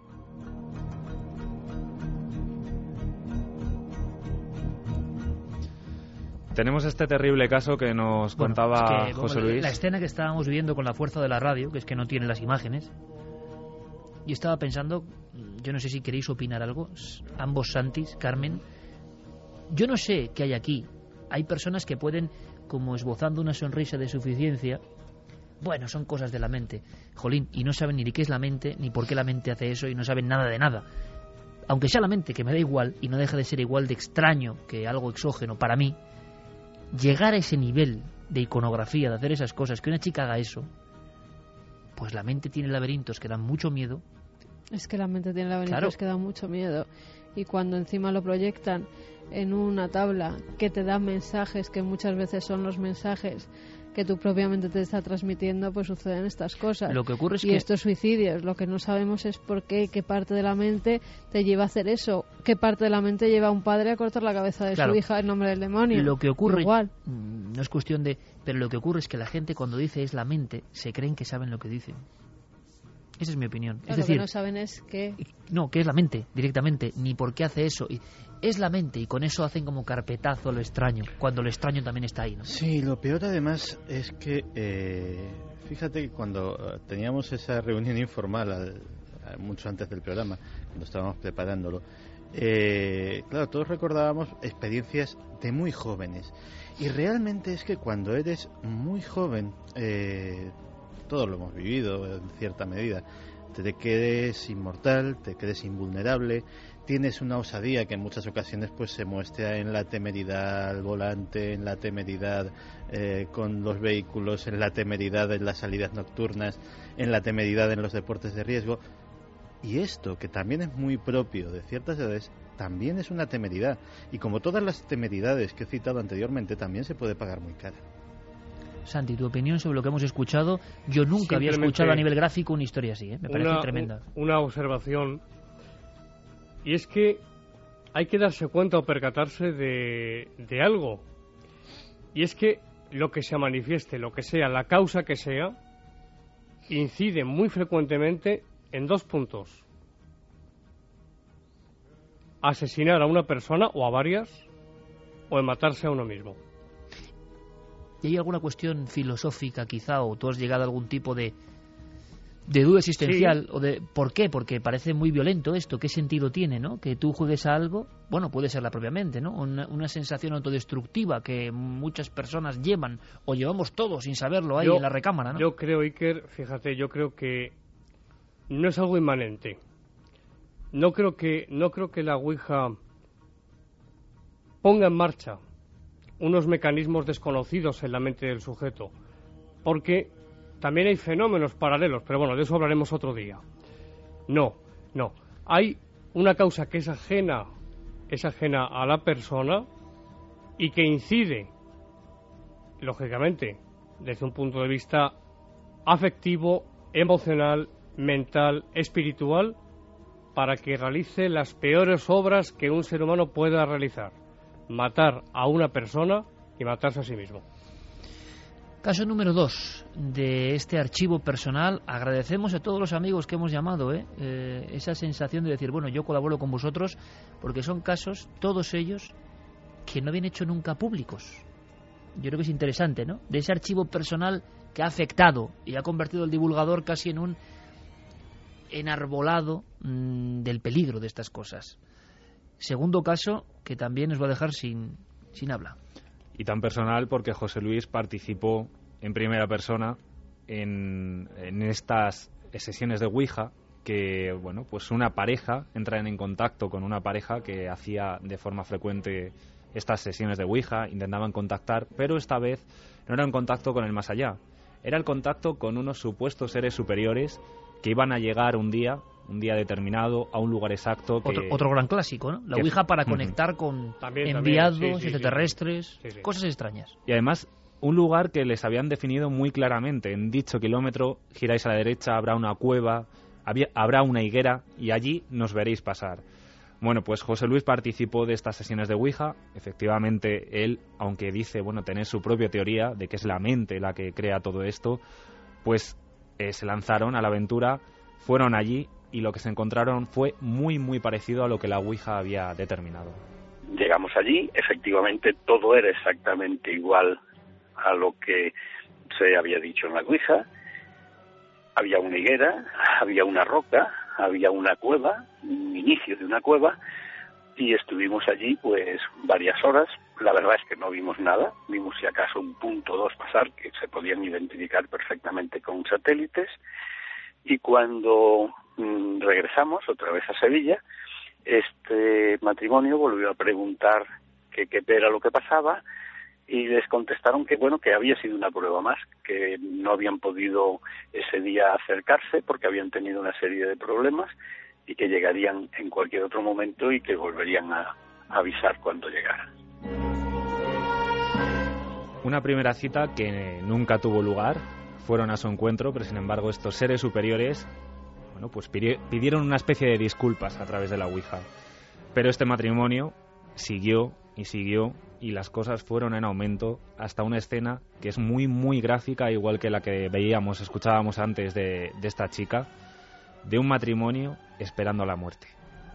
Sí, sí, sí, sí, hubo un momento que, que ellos estaban convencidos de que esa noche iban a morir porque la Ouija les había dicho que la gran prueba para reunirse con esas entidades superiores que se comunicaban con ellos a través de la Ouija era, era la muerte. Y entonces la aceptaron y salieron a la calle para no quedarse en su casa, salieron a la calle a pasear esperando que en cualquier momento se produjera ese suceso. Afortunadamente no se produjo y cuando volvieron a casa la pregunta obvia a la Ouija, ¿y por qué no? Esta era la gran prueba. No hablamos de personas particularmente enloquecidas o con atuendos extraños, hablamos de un matrimonio normal por las calles de. Sevilla. y que llegan a llegar a su propia llevar a su propia hija con familiares temiendo de que ellos iban a morir. convencidos de lo que el tablero les decía. Y una vez más es curioso, da igual la carcasa o la careta o lo que se manifieste ahí, siempre en la privacidad de las personas que acuden a este juego o no juego. Eso en un momento dado parece que les pide un sacrificio. Cierto, cierto. Voy a contar muy brevemente porque es breve el caso de Silvia Iker. Es un caso que yo conocí y que terminó trágicamente. Todo empieza con, con un desamor. Silvia entra en un estado de autoabandono. Se abandona por completo, entra en un estado realmente lamentable. Y empieza a llenar sus terribles horas practicando a solas la Ouija. Y aquí viene el problema. En ella, en la Ouija, se manifiestan unos seres que se autodenominan los guardianes. Así se identificaban ellos, los guardianes. ¿Quiénes eran? Estos le dicen insistentemente que no le merece la pena vivir y que se reúna con ellos. Se suicidó. Voy a omitir la forma en que lo hizo. Casuística que existe, que está ahí, que hemos conocido incluso en libros de corte ufológico, muchas personas que han entregado su vida. Hubo un caso muy famoso de un niño mexicano en el 77 que fue portada de todos los periódicos, que llega a tener la frialdad de dejar el mensaje de Ouija escrito en un lado del papel, del pequeño folio infantil cuadriculado, y por el otro lado una carta a su mamá, porque unos seres de X planeta le estaban comentando que debía arrojarse por la ventana en su piso 18, si no me Mm. equivoco, en México. En este libro también Edmond Grus cuenta el caso de dos niñas de 13 y 14 años en Zurich, en Suiza, que pues estaban la verdad que obsesionadas con la Ouija. En cierto momento, esa Ouija les da un mensaje, les dice que tendrán una vida bastante dramática y que no llegarán a los 18 años. Ellas tenían 13 y 14. Antes de que pasara ese tiempo, deciden agarrarse de la mano y tirarse desde el quinto piso de la ventana del dormitorio de una de ellas, matándose. La Ouija de nuevo ante un suicidio, en este caso colectivo. Haremos ese debate en próximas fechas en cuarto milenio, viendo los investigadores de Ouija qué piensan y los investigadores de la mente qué piensan. El lado más científico y el lado, si quieren, más heterodoxo o más investigador de lo fenomenológico. Eh, pero está claro que hay algo que no acabamos de controlar muy bien. Hay una especie de, imagino, de terror acumulado del ser humano e incluso de violencia contra nuestro propio yo que no entendemos, que cataliza con la conexión de algo que está ahí y se despierta o es ese algo el que maneja. Vamos a hacer una cosa, seguimos escuchando vuestros casos, preguntas, cuestiones, pero dejadme que abra aquí, al menos como abanico, otra eterna cuestión. ¿Qué pasa en el sonido que hemos hecho antes? En este caso una planchette entre el sí, el no, esa tabla. ¿Cuántas horas de Ouija se habrán practicado en el mundo?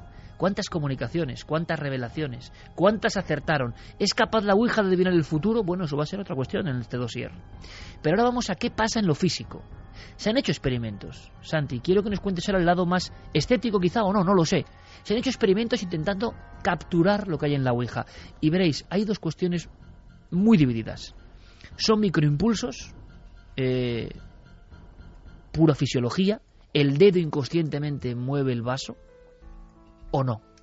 Quiero que lo experimentéis vosotros con dos testimonios. Uno es Sebastián Darbó, conocido de todos, uno de los pioneros en la divulgación de estos temas en Cataluña, que hizo con un grupo de Sabadell de ingenieros un experimento, vamos a llamarlo, con sensores, para saber qué pasaba. Y por otro lado, escucharemos a Francisco Azorín, químico, con una experiencia personal que parece que descarta para él la posibilidad de que solo sean movimientos inconscientes. Lo escuchamos y abrimos esa posibilidad.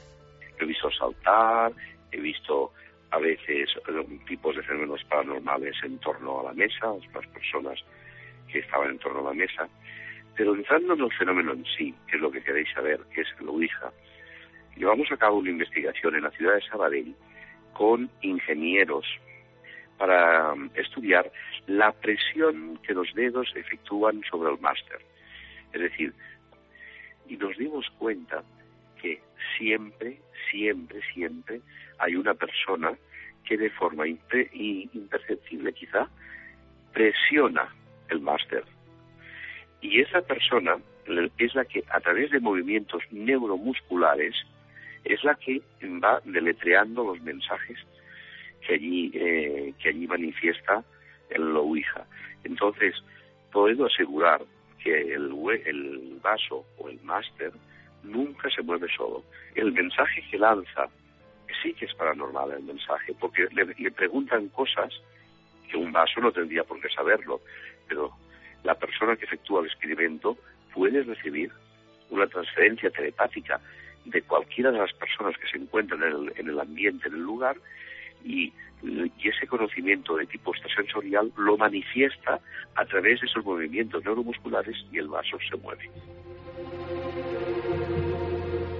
Cataluña, sin duda hay que decirlo, sobre todo fue en los años 70 un vergel de investigación, es verdad, de grupos que llevaban a la electrónica, a, a, lo físico, para saber, y me parece muy loable y muy interesante. Todo eso se perdió un poco pero había experimentos, en este caso sensores. Y Sebastián nos contaba, creo que es muy interesante, en España nos ha comentado mucho, la experiencia de alguna forma de saber quién empujaba más. Ha habido otras experiencias. Antes de que nos cuenten nuestros amigos, la otra cara de la moneda, bueno, el químico, repito, y profesor Francisco Azorín nos habla de otro caso que para él invalida todo esto. Conocimos a una señora en Alicante porque resulta que su hijo, un hijo a la, que ella quería, al que ella quería mucho, llamado José Jaime, había muerto en un accidente de tráfico. Y cuando nos las presentaron, nos propuso hacer una sesión de Ouija porque ella estaba convencida de que su hijo seguía viviendo en otra parte y quería conectar con él. ¿Qué pasó? Que ella pues le estuvo preguntando unas cuantas eh, cosas íntimas de la familia, particulares, y supuestamente su hijo le iba contestando y ella cada vez pues estaba poniendo más nerviosa de ver que le estaba contestando cosas que ella las consideraba correctas, o sea, verdaderas. Pero constantemente le estaba diciendo, José Jaime, hijo mío, dame una prueba definitiva de que eres tú, de que tú estás aquí. Dame una prueba, así con voz un poquito entrecortada y con entre suspiros, sollozos, etcétera. Y recuerdo que pasó una cosa escalofriante. Yo le había dicho que para mayor afinidad nos sacara una foto de su hijo José Jaime, una foto bastante grande con un marco bonito, y la tenemos apoyada allí en la mesa. Estaba fuera del tablero de Ouija, pero para que todo el mundo viera la foto de ese chico y pudiéramos concentrarnos en él. Pues bien, lo que pasó es que hubo un cierto momento en que se hizo un silencio increíble y el vasito, cuando nadie no lo podíamos esperar, se desplazó por el aire y se estrelló contra la foto de José Jaime, del hijo de la señora esta. Se cayó el cuadro, no se rompió el cristal, pero prácticamente el, se quedó un poquito desencajado el marco. Bueno, esto mm, he sacado a colación este, este caso para terminar diciendo lo siguiente.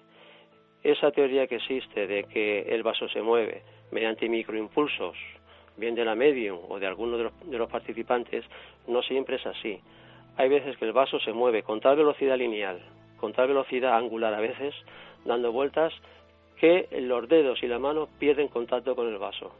Ahí no puede haber microimpulsos de nadie.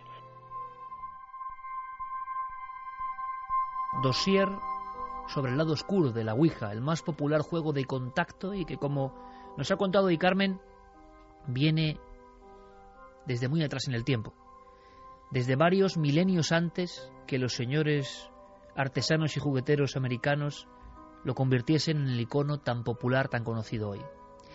Decías, Santiago, escuchando a Francisco Azorini, estoy completamente de acuerdo. Sí, sí, estoy de acuerdo. Completamente. Yo no creo que sean microimpulsos. No creo que sean... A ver, ojo, hablo de sesiones de Ouija bien establecidas. Cuando el fenómeno se da, cuando se contacta con, con algo realmente. Eh, los participantes, es lo que yo pienso, son catalizadores. No foco, son catalizadores de la causa. No mueven, el máster, ya que es imposible, esta es una reflexión en voz alta, aunar seis o siete voluntades al mismo tiempo y además dar paso a fenómenos paranormales paralelos. Que ahora vamos a comentarlos después en el dossier. Eh, y que tenga coherencia el mensaje. Y que tenga coherencia, claro. Claro, y de eso se ha hablado mucho. El otro Santiago, que ha indagado en todo este ámbito, se ha hablado mucho, Santi, de experimentos que intentaban invalidar o poner a prueba el fenómeno de Ouija. ¿Qué sabemos de ellos?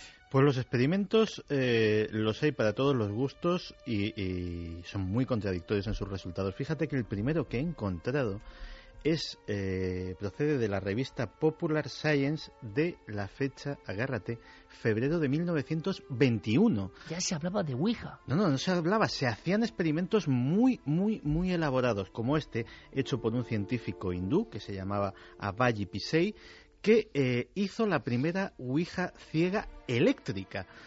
Era, eh, básicamente, utilizó el mecanismo de un teletipo modificado de tal manera que eh, tenía una superficie circular, la planchette, él o los sujetos con los que operaba podían manejarla sobre esa superficie y iba a dar a unas teclas que no tenían nada escrito, teclas de máquina de escribir antigua, de teletipo, eh, y al tocarlas se activaba un mecanismo eléctrico que eh, imprimía una cinta de papel con, eh, con, un rollo de tinta y ahí salían los mensajes. Pues bien, en los experimentos estos de 1921 sí salían mensajes en las ouijas ciegas.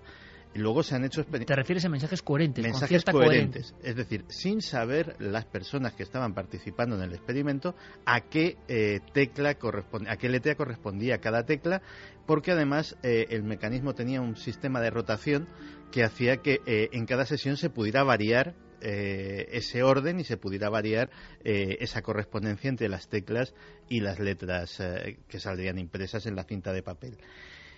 En el otro lado, el eh, experimento que más mencionan los escépticos es el de un profesor de secundaria llamado Larry Bayou, que eh, hizo, se le ocurrió hacer el experimento de hacer más que una ouija ciega, una eh, ouija con sujetos ciegos, o más que ciegos, cegados, con, con los ojos vendados y eh, comprobó que los sujetos con los ojos vendados no recibían absolutamente nada. El experimento es controvertido porque, aparte de que mm, no sabemos exactamente el estímulo visual que parte eh, tiene que ver con esto, eh, también se decía que los sujetos experimentales estaban sometidos a una gran tensión porque venían a ser alumnos del tal profesor, etcétera, etcétera, y que, bueno, que, aquello no tenía muchos visos de salir.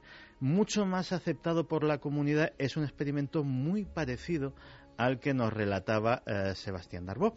Es eh, el llevado a cabo por la Society of Psychical Research, que eh, se gastó un dinero y sobre todo empleó bastante esfuerzo en hacer un tablero Ouija y un, y un máster y, y, una planchette con mm, sofisticados sensores de presión, sensores de todo tipo, para determinar exactamente eso, hasta qué punto había movimiento autónomo o hasta qué punto era, era provocado por eh, los intervinientes. Según eh, el resultado del experimento de la, de la Society of Psychical Research, una de las eh, asociaciones de investigación paranormal pues, más prestigiosas del mundo, ellos sí vieron que por lo menos en las sesiones que ellos que ellos montaron sí que de manera mm, absolutamente inconsciente veían que el, testigo el, el máster ha movido por los intervinientes aunque en una cosa eh, que ha incidido mi tocayo hace un momento, se sorprendían muchísimo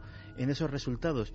Y era la tremenda coordinación que personas que no estaban evidentemente de acuerdo, que no, se, que no tenían nada que ver, eh, pues parece ser que ellos, eh, la precisión de sus sensores podía determinar quién hacía qué.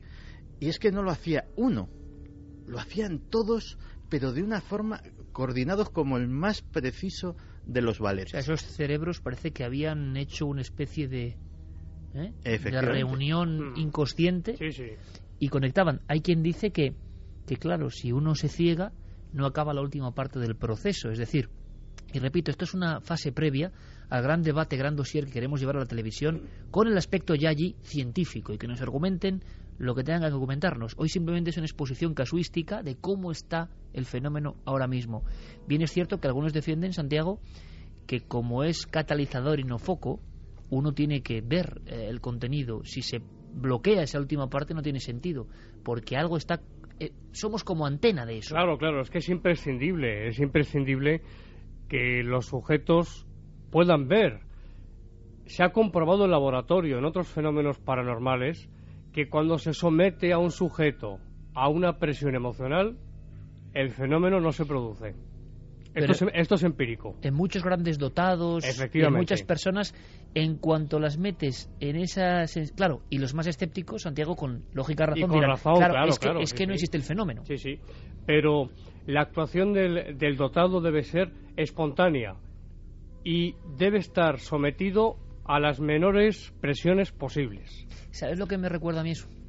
Pues fíjate, cuando te dicen en determinado lugar, eh, la gente del pueblo ha visto una especie de sombra que cruzaba la carretera o una serie de alaridos, de lamentos, de y nosotros vamos con toda nuestra buena intención, cartografiamos todo eso con cámaras, nos llevamos el mejor aparataje del mundo, sensores, pero el fenómeno no le da por salir porque sale cuando le da la gana, cuando quiere y no precisamente cuando tú quieres capturarlo con un método científico. Ahí está la duda. Vamos a continuar, eh, porque creo que, el tema lo merece, que el tema es apasionante, con... ¿Es capaz este tablero tan inocente? Para, por lógica, bueno, ¿cómo una cosa tan espiritual va a comunicarse de esta forma tan burda, dirán algunos? Y ha dado pruebas de que adivina el futuro, por ejemplo, y qué son esos fenómenos concomitantes alrededor de la Ouija. Pues todo eso y mucho más si nos acompañáis. Y aparte, lo dejo ahí, ese visado para el futuro.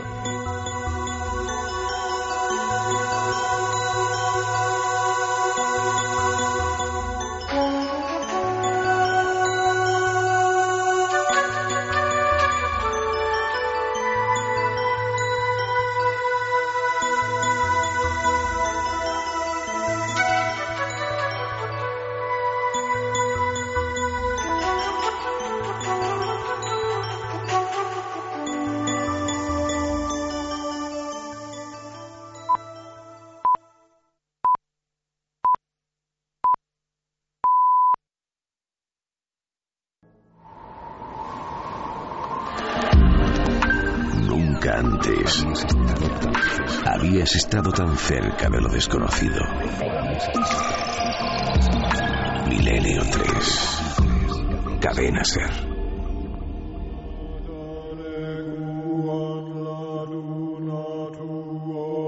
El programa que están ustedes escuchando es la repetición de uno ya emitido.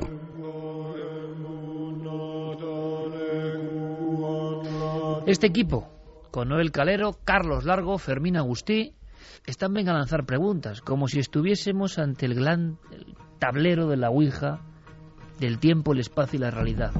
Nosotros sí que jugamos a la Ouija, pero cada semana, no solo hoy. ¿En qué sentido? En preguntar cosas a quién sabe quién e intentar también que nos llegue una respuesta. Y la respuesta cada vez parece más lejana, como si todo este mundo estuviese envuelto de tinieblas y enigmas que no entendemos. Algunos maravillosos, otros más dramáticos. Dosier sobre el lado oscuro de la Ouija, esta noche en la cadena Ser. Y por supuesto, y aprovechando la visita de nuestro amigo Santiago Vázquez, cuestiones, preguntas, reflexiones siempre interesantísimas de nuestra audiencia. Vamos con algunos de los mensajes. Georgina desde Tarragona dice que ya solía practicar la Ouija hace mucho tiempo, que una noche decidió hacerlo sola delante de su hermana gemela, que se puso a llorar porque no dejaba de moverse el vaso y su hermana gritó que parara, no he jugado más. Víctor de Hermoa, la curiosidad te arrastra, yo la practiqué muchas veces y lo peor es la paranoia que queda horas después. Fonte dice que la ha jugado a la Ouija con su madre, que la mayoría de las veces el ente con el que conectaban que les hacía reír, pero que su madre comenzó a coger miedo porque según ella ocurría algo muy malo después de usarla. Interesante, esa escena que nos parecía ficción, el exorcista, una madre y una niña juegan a la Ouija, más cotidiana de lo que parece y Mm. ocurre. Aunque sea, por favor, ahora Santi, te pido casi en teletipos, como una numeración, la madre decía que empezaban a pasar cosas raras en la casa y en el entorno. ¿Qué tipo de cosas tú has registrado en estos años de investigación que ocurren en torno a la Ouija? Muy gráficamente, porque son muchas, Iker. Es que son muchas. Por ejemplo, clarisencias, olores extraños, ¿Desagradables la mayoría de las veces? desagradables la mayoría de las veces. y sin una explicación física. Es decir, sin un argumento físico real, tangible, sino que en un sitio normal empieza un olor a Exactamente, podredumbre. Exactamente, siempre que no haya un foco que justifique ese, ese olor. Descenso brusco de la temperatura, movimiento de objetos, susurros, esto es muy típico, por las noches sobre todo, susurros dentro, dentro de la casa, en el pasillo, en el salón, pasos por las eh, habitaciones, por los pasillos de la casa. Que el rosario de fenómenos es amplísimo. pero que parece que se han quedado ahí. Claro, claro, justo. Claro, haciendo casi como de cuaderno de niños, ¿no? Esto es, eso es sencillísimo de entender, pero como si bien en la creencia de esas personas en su gestión de esas personas, ojo, o bien porque es verdad, han hecho algo que no debían hacer, empieza la preocupación y en la casa se ha abierto la puerta. Exactamente. Es como si se quedase ahí la, la causa. También ocurre otra cosa, y es que a veces la causa que ha operado en la Ouija puede seguir a una persona hasta su casa, ¿eh? Esto ha ocurrido muchas veces. Y ese fenómeno con el que acabamos la primera hora de un vaso que solo sale impulsado Sí, co- esto es golpeando una foto, Esto eh, ha ocurrido. en más ocasiones. Yo conozco un caso en, en Galicia de una persona muy cercana, en efecto, que desafió a la causa paranormal, la copa se elevó en el aire y salió y se estrelló contra, contra la pared. Esto ha ocurrido muchas veces. Ahora estoy recordando, y tú lo recordarás, Santi, eh, el caso de Manolo Martínez, uno de los primeros de la segunda época de cuarto milenio, un hombre que hizo una ouija con cuatro amigos, dos de ellos se enfrentaron de una forma socarrona, de una forma siempre de risa, siempre sin respeto, que creo que eso es malo en todo, en todo en la vida, Sí. también en esto, y que luego pues se fueron matando de una forma bastante terrible eh, en torno a esa partida, vamos a llamarlo así, de lo que creían ellos que era un juego de mesa, y se fueron matando. Es que una, una reflexión que, este, que estoy haciendo a lo largo de toda la noche y que este es muy buen momento para, para decirlo, es que no sé por qué la gente se empeña en llamar juego a algo donde no tienes absolutamente nada que ganar y puede que muchísimo que perder. Pero seguramente porque durante muchos años ha estado empaquetado, y no sé si sigue, empaquetado y en los grandes almacenes. Seguimos con más preguntas. Bueno, de eso nos preguntaban y parece ser que sí, que se sigue vendiendo, aunque cada vez es más difícil encontrarlo. Roque nos dice, tuve alguna experiencia con la Ouija cuando iba al instituto, fue una moda que surgió, jugábamos con un folio, con letras dibujadas y usando de máster una moneda de 5 duros. Yo creo que eso es lo típico de todos los colegios e institutos de este país, vamos. Irene dice, la Ouija era para mí como una edición emocionante, vibrante, hasta que tuve una experiencia tan impactante que hoy después de más de 10 años aún no asimilo. Juré no volver a Bueno. practicarla, cuidado. Eh, fíjate si es, si es típico. eh, no voy a citarla. En una localidad muy cercana a Madrid, en la ciudad dormitorio de Madrid, hubo, mm, yo creo que hasta día de hoy, una de las pocas intervenciones de la Guardia Civil en el interior de un instituto mm, de secundaria. Eh, esto fue en, eh, en la década, a principios de la década de los 90. Y eh, todo empezó con un juego de Ouija. Empezó con un juego de Ouija en clase y acabó. la localidad en cuestión es, tristemente famosa por eh, el tema de las profanaciones en, en los cementerios y eh, precisamente eh, fueron esos alumnos los que eh, en esa espiral de hacer caso a, lo que les iba saliendo en el tablero pues terminaron eh, profanando cementerios, etcétera, etcétera, y al final terminando con una intervención de las autoridades en el propio centro docente. Yo te pido siempre ahora con, con los oyentes máxima brevedad y claridad, que sé que lo sabes hacer muy bien, Santiago. Sí. Con estos mensajes, ¿qué engancha, por lo tanto, de la Ouija? ¿Por qué se produce eh, esa vibración y esa emoción que decía esta, esta oyente? Puede haber dos causas independientes o que vayan unidas. Por un lado, nos encontramos con la propia causa que está incidiendo en el fenómeno. Pero por otra parte, vamos a lo que decía al principio, esas ganas de saber, de conocer lo que puede haber. La curiosidad, la curiosidad eterna del ser humano, ¿no? Exactamente, eso es lo que yo creo que principalmente engancha más en este fenómeno de la Ouija. Esa adrenalina. Seguimos. Lo misterioso, ¿no? Siempre también ha enganchado eso que no podemos ver, Sí. con esos seres que no nos podemos comunicar muchas veces, el ansia de haber perdido a un ser querido y querer saber más, quererse estar bien. Todo eso yo creo que, que engancha y más a las personas, pues eso, que acaban de perder un familiar o tienen problemas muy graves, por eso se vuelven la mayoría obsesivos con, con las letras y los mensajes. Sobre y todo las si, como decía. Santiago, de repente algo responde en tu mente o no, no lo sé, eh, coherentemente con la vida de esa persona que se ha marchado. Es que, eh, fíjate, si te puede pasar cosas. Lo último que he visto yo es la Ouija para iPad. O sea, hay Sí. Ouija para iPad, hay la iPad para otras, eh, otras eh, tabletas y mm, es que... eh, Me acabas de dejar. Sí, igual que hay fantasmas para iPad. Pues Lo mismo. Claro, yo eh, una de las Mm. imágenes que también me estaba me estaba rememorando durante todo este programa es esa persona solitaria que está con su tablero porque claro, si se hace en grupo, vaya. Mm, Tampoco es que lo recomendemos, pero pero tiene un pase. Pero ese momento solitario, horas y horas, y me estaba viniendo a la mente la imagen de un micrófono cuando lo acercas a, a su altavoz y se retroalimenta y suena ese pitido eh, penetrante que si lo fuerzas puede llegar hasta estropear la máquina, estropear eh, el altavoz, quemarle los transistores. Pues imagínate esa mente retroalimentándose una y otra vez, respondiéndose y preguntándose. ¿Qué espiral de, de- No me extraña que, que haya suicidios y que haya de todo. ¿Qué Muy espiral de, lo- perjudicial, de locura muchísimo, se puede llegar Decían o dicen los expertos, o decir los expertos, Santi, el momento es en que el practicante de Ouija ya no como un juego, sino empieza a hacerlo solo.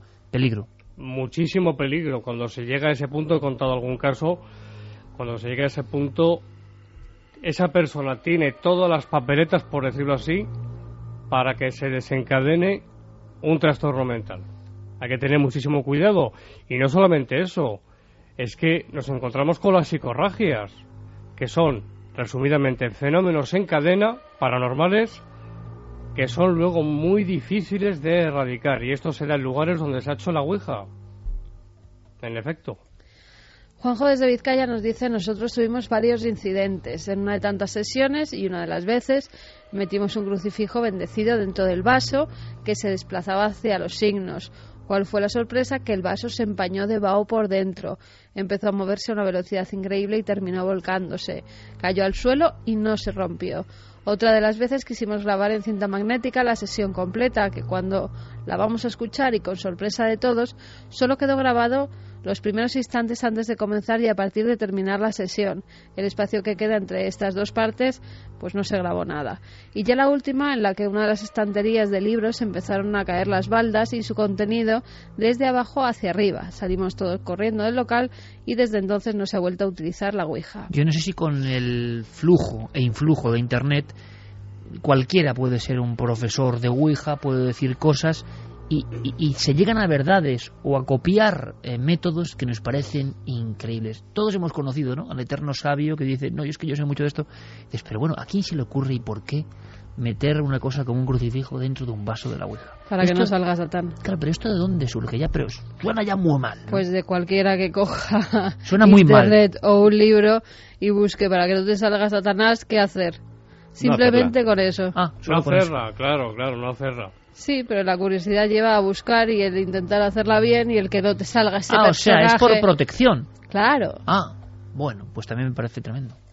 También se hace el campo de la psicofonía, ¿eh? yo conozco algún caso, de poner junto al micrófono un crucifijo. Qué curioso. Y por otro lado, hablando de psicofonía, y será otra parte en el futuro de otro dossier, pero hemos, estos amigos que han investigado muchas veces Ouija, yo recuerdo, fíjate, una que me puso a mí los pelos de punta, eh, de gente haciendo Ouija y en el ámbito de lo paranormal, pero no haciendo una psicofonía es profeso, ¿no?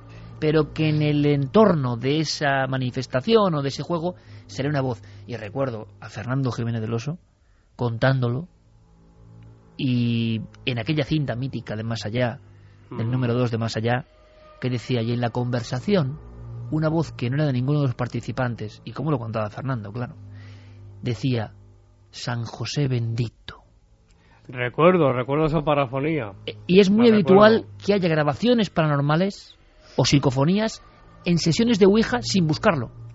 Cierto. En el Poltergeist de Embajadores del año 90, 90 o 91, no, no recuerdo ahora mismo.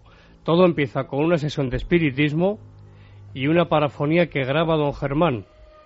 Clarísima, que si quieres algún día podemos traer. Pues sí, porque es un caso muy interesante y poco conocido a nivel actual. Y además con una fenomenología muy abundante.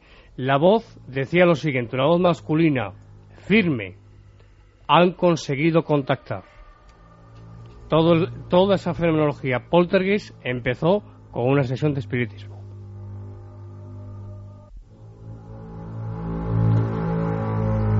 Alejandro desde Pontevedra dice hace 30 años aproximadamente, con esa curiosidad peligrosa de los jóvenes, un viernes a la medianoche jugamos con mi primo con una ouija improvisada y muy casera, una copa boca abajo, rodeada del abecedario y números. Inicialmente, cuando la copa se fue moviendo, desconfiábamos mutuamente que alguno hiciese trampa, pero en un momento mi primo distanció el dedo que supuestamente apoyaba la copa y comprobé que ésta se movía sola. Me corrió un frío por todo el cuerpo, pero no fue suficiente como para desistir a nuestra curiosidad.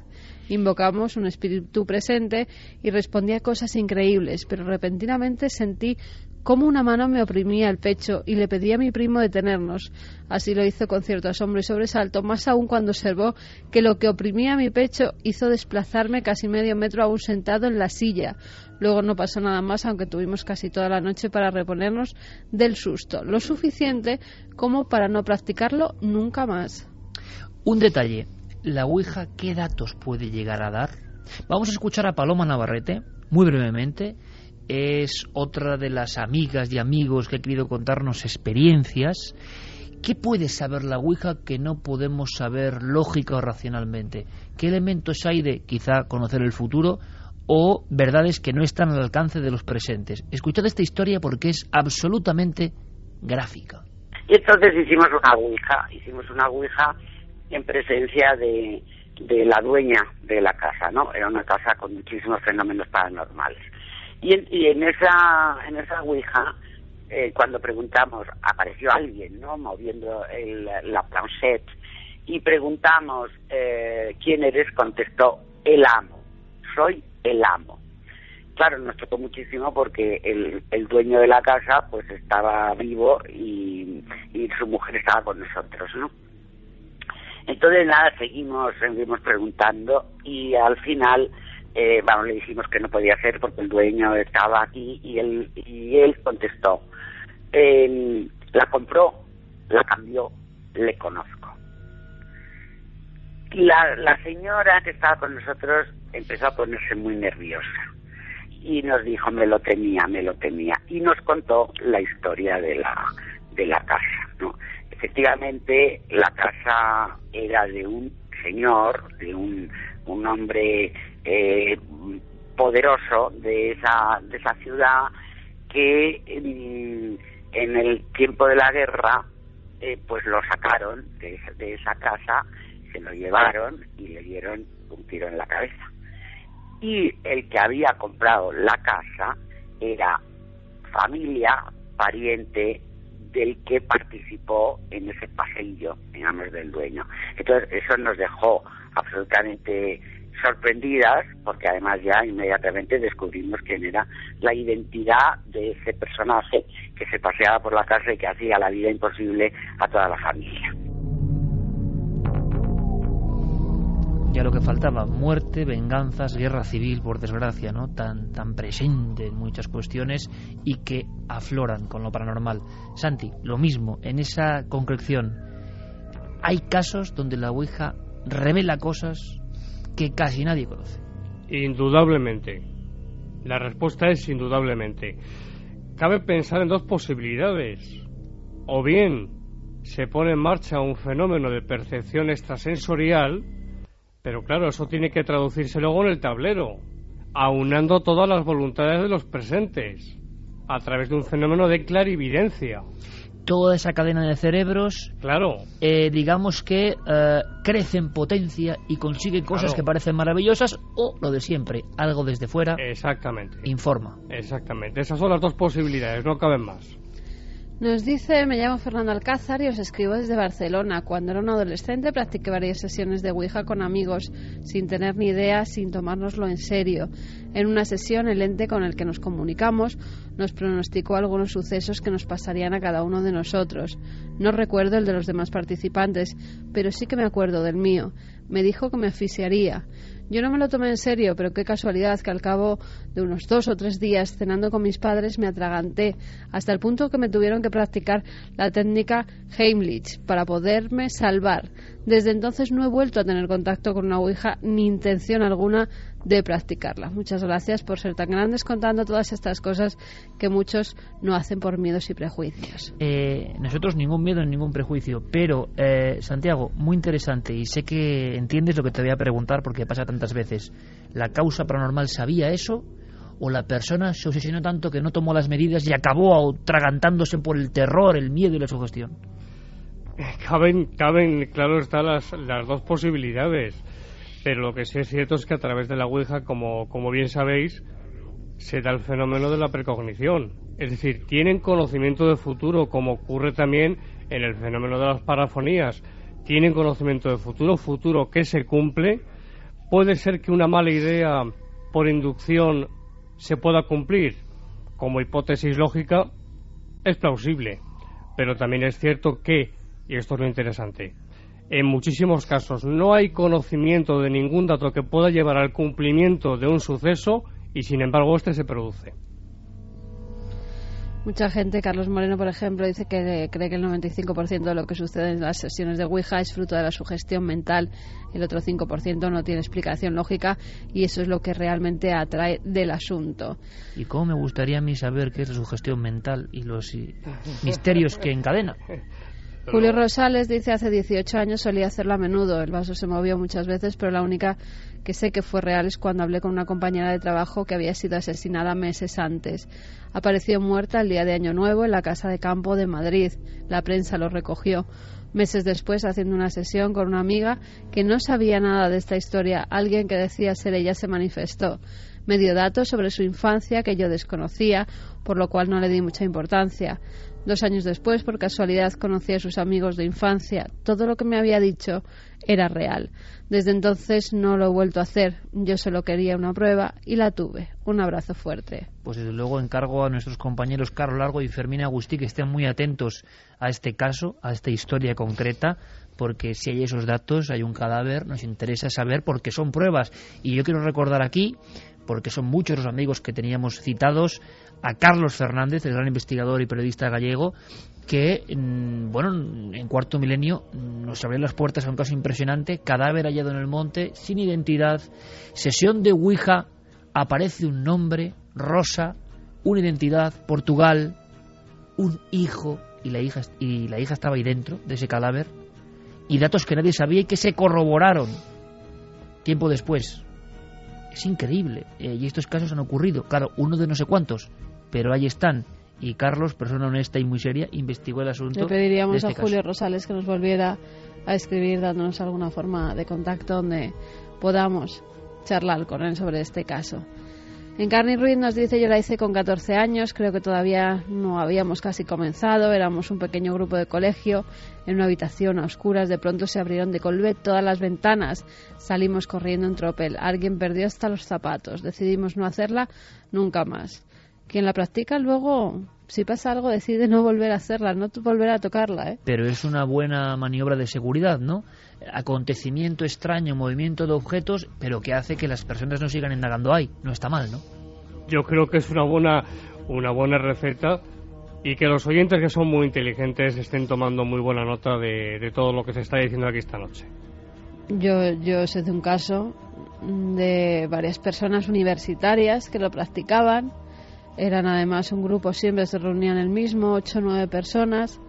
En un momento dado, algunos se lo tomaban a guasa, el tema de la Ouija, y preguntan, pues siendo gente joven, de los que estamos aquí, ¿cuál es el primero que se va a morir? Esa típica Que- que pregunta. también- vaya pregunta. Vaya Bueno, pregunta, sí. Una pregunta que en muchas sesiones de Ouija, siendo Sí, sí, sí, jóvenes sí. y tomándolo a cachondeo, se suele hacer. Eh, ese tablero dio un nombre de los que estaban allí presentes, lo tomaron como, bueno, esto ha sido una anécdota, y justo a la semana, mientras iban a hacer otra sesión de Ouija, acudían al mismo lugar donde se reunían siempre, una de las paredes se cayó justo encima de ese chico matándole.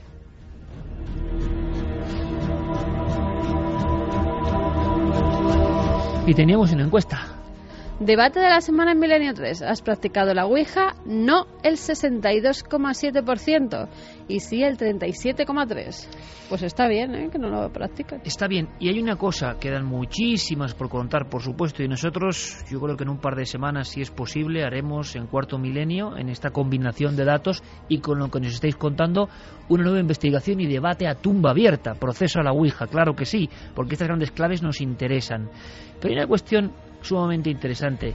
Antes incluso de la creación del alfabeto, antes de la creación de las propias tablas que dan espinazo al sistema de la Ouija, ya había Ouijas primitivas en el antiguo Egipto que en el fondo determinaban el ansia del ser humano por saber más, un ansia que puede convertirse en peligro. Yo acabaría simplemente con unas recomendaciones. Ya sabemos que la de no jugar a la Ouija, pues es evidente. Ya sabemos que en Internet y con la tecnología moderna eh, Santi está viendo reclamo constante, desde antes del alfabeto hasta Internet. Simplemente, claro, sondeando eh, a nivel digital, o sea, de la tablilla cuneiforme al píxel. Y está ahí. En la online tienes que escribir una pregunta, la das a preguntar, pones el ratón encima de la planchette y al parecer te da un mensaje. Muy bien dicho lo del parecer, porque la mayoría son burdas cosas que no tienen ningún sentido, pero que saben que enganchan porque tendremos coches, microondas, internet, satélites y casas de ladrillos. Pero nuestra ansia y nuestro fervor por conocer lo oculto sigue exactamente igual como en la época de Asurbanipal en Nínive, ¿no? Exactamente igual. Eso no ha variado, les guste o no, los que dominan el mundo o los que sea. Es decir, eso sigue ahí, permanentemente sigue ahí y con peligro. ¿Qué recomendación podríamos hacer para quien ya esté iniciado en la Ouija o esté pensándoselo? El que esté pensándoselo, Santi, imagino que la respuesta es de, de perogrullo, ¿no? Que mejor no se metan estos berenjenales. Pero quien ya esté haciéndola, ¿hay alguna recomendación, digamos, por parte de los expertos? Y que hay que ser, como bien sabes, muy honesto. Por favor, deje de hacer la Ouija. Directamente. Directamente. Directamente. No le va a traer nada bueno, ningún conocimiento que le vaya a enriquecer intelectualmente. Ningún conocimiento. De contactar con un más allá, si esa es una posibilidad, esos espíritus llamados espíritus superiores, ángeles, incluso extraterrestres, que puedan darnos buenos consejos, utilizarán esos espíritus otras vías, otras formas de comunicación, quizás una fantasmogénesis, por ejemplo. O un sueño. O un sueño, efectivamente, un sueño trascendental. O sea, algo inocente que nos puede cambiar, pero Claro. que no nos pone en peligro. Exactamente, pero nunca, por favor, la Ouija.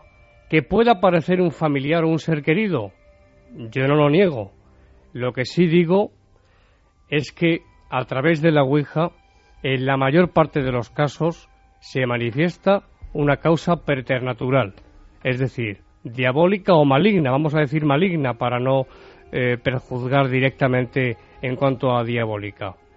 Y las posesiones, lo sabemos, los casos de supuestas posesiones, ahí están los demonólogos, el padre Amor, el padre Amantini, el padre Fortea y tantos y tantos, nos dicen que el inicio, en la mayor parte de los casos, de una posesión es la práctica de la Ouija.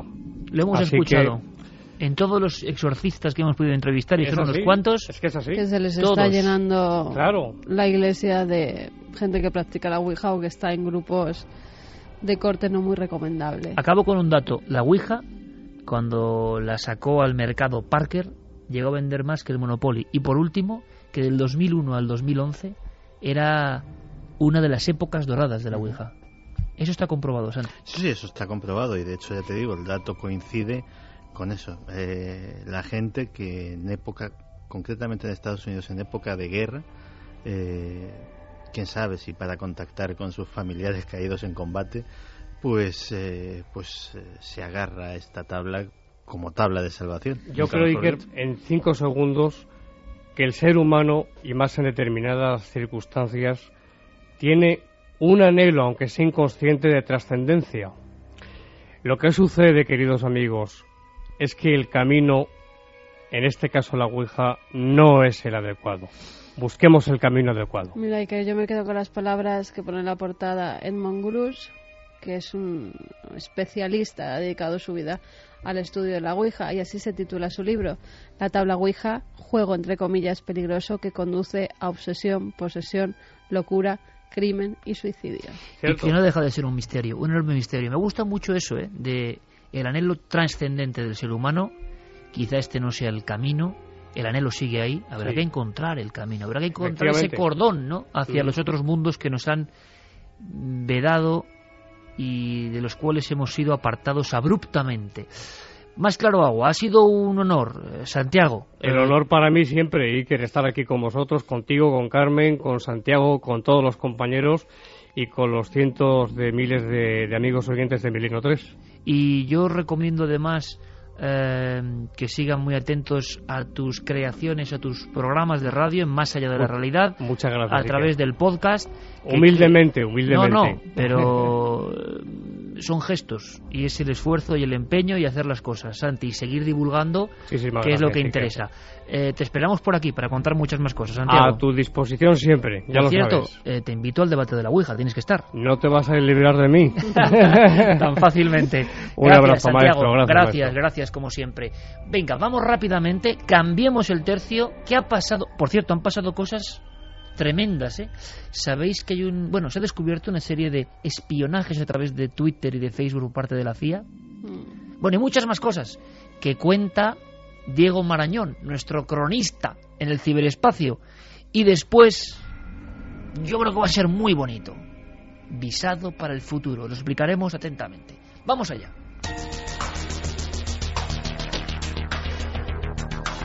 Milenio Red. Toda la información digital del mundo del misterio. Confirmado, la CIA y los tentáculos del espionaje moderno utilizan las redes sociales para conocer qué pasa en el mundo y cómo reacciona la gente. Esta rama de la Agencia Central de Inteligencia fue creada por recomendación de la Comisión del 11 de septiembre. Recientemente la CIA admitió la existencia en Virginia de un centro que rastrea y analiza cerca de 5 millones de tweets, blogs, posts y otros contenidos de las redes sociales alrededor del mundo. Un equipo de personas, conocidas como bibliotecarios vengativos, analizan toda esa información con sumo cuidado y extraen conclusiones a modo de gigantesco termómetro ideológico, según informó la CBS en una exclusiva de Associated Press. Entre tanto volumen de información tienen que discernir, seleccionar entre los miles de blogueros y tuiteros que escriben a diario en todos los idiomas imaginables y quedarse con una docena aproximada que les ofrecen garantías. Ellos se convierten en fuentes fiables muy apreciadas por la CIA. El material, cuentan, suele usar para responder preguntas que plantea Barack Obama a su círculo de asesores de inteligencia. ¿Tiene alguna evidencia tangible? Este es el objeto descrito por Billy Miles como sistema de comunicación. Me lo guardé en el bolsillo. Lo he mandado a analizar. Es de un material no identificado. ¿Y el agente Malde? ¿Qué opina de esto? Podemos intuir la opinión del famoso agente, que sin duda estaría encantado de investigar el caso que ha trascendido esta semana en Singapur. Un hombre danés ha presentado cargos contra el Hospital Alexandra por, según él, implantarle en secreto un microchip en el interior de su cuerpo durante una operación en 1988. Tras ser apuñalado en el pulmón, el hombre fue operado en dicho hospital y casi 10 años después se detectó un instrumento metálico similar a un microchip presente en su pulmón izquierdo. En el momento de la operación, el hospital era un centro público dependiente del Ministerio de Salud. La víctima ha relatado que durante varios años escuchó voces en su cabeza y no pudo llevar una vida normal hasta que en junio de 2011 se sometió a una operación para eliminar el fragmento. Una extraña historia de la que la prensa apenas se ha hecho eco, pero que ha sido recogida y muy comentada en varios sitios de la red en los últimos días. Le seguiremos la pista. Esta semana se presentaba en público la nueva versión del robot Asimo. Los ingenieros de Honda han conseguido que este pequeño logro de la tecnología, de 1,30 m y 48 kilos de peso, sea ahora mucho más rápido y preciso en sus movimientos, hasta el punto de que empiezan a ser inquietantemente humanos. Los avances logrados conseguían esta semana ser noticia de portada en varios informativos. Puede caminar hacia adelante, para atrás, saltar a la pata coja con las dos e incluso servir un zumo sin vacilaciones. Asimo sigue conservando la esencia de su diseño, pero el nivel de perfección al que está llegando hace que muchos tengan que frotarse los ojos para creer lo que ven. Además, a medio camino entre un Terminator y el Sony de Yo Robot, la empresa Boston Dynamics ha difundido esta semana otro vídeo con la nueva versión de su robot Petman, destinado, entre otras cosas, a probar trajes espaciales para el ejército de los Estados Unidos. Con una luz estroboscópica como cabeza y calzado con un par de botas militares, el nuevo prototipo se desplaza de forma absolutamente real y es capaz de soportar golpes y empujones sin perder su estabilidad y eficacia.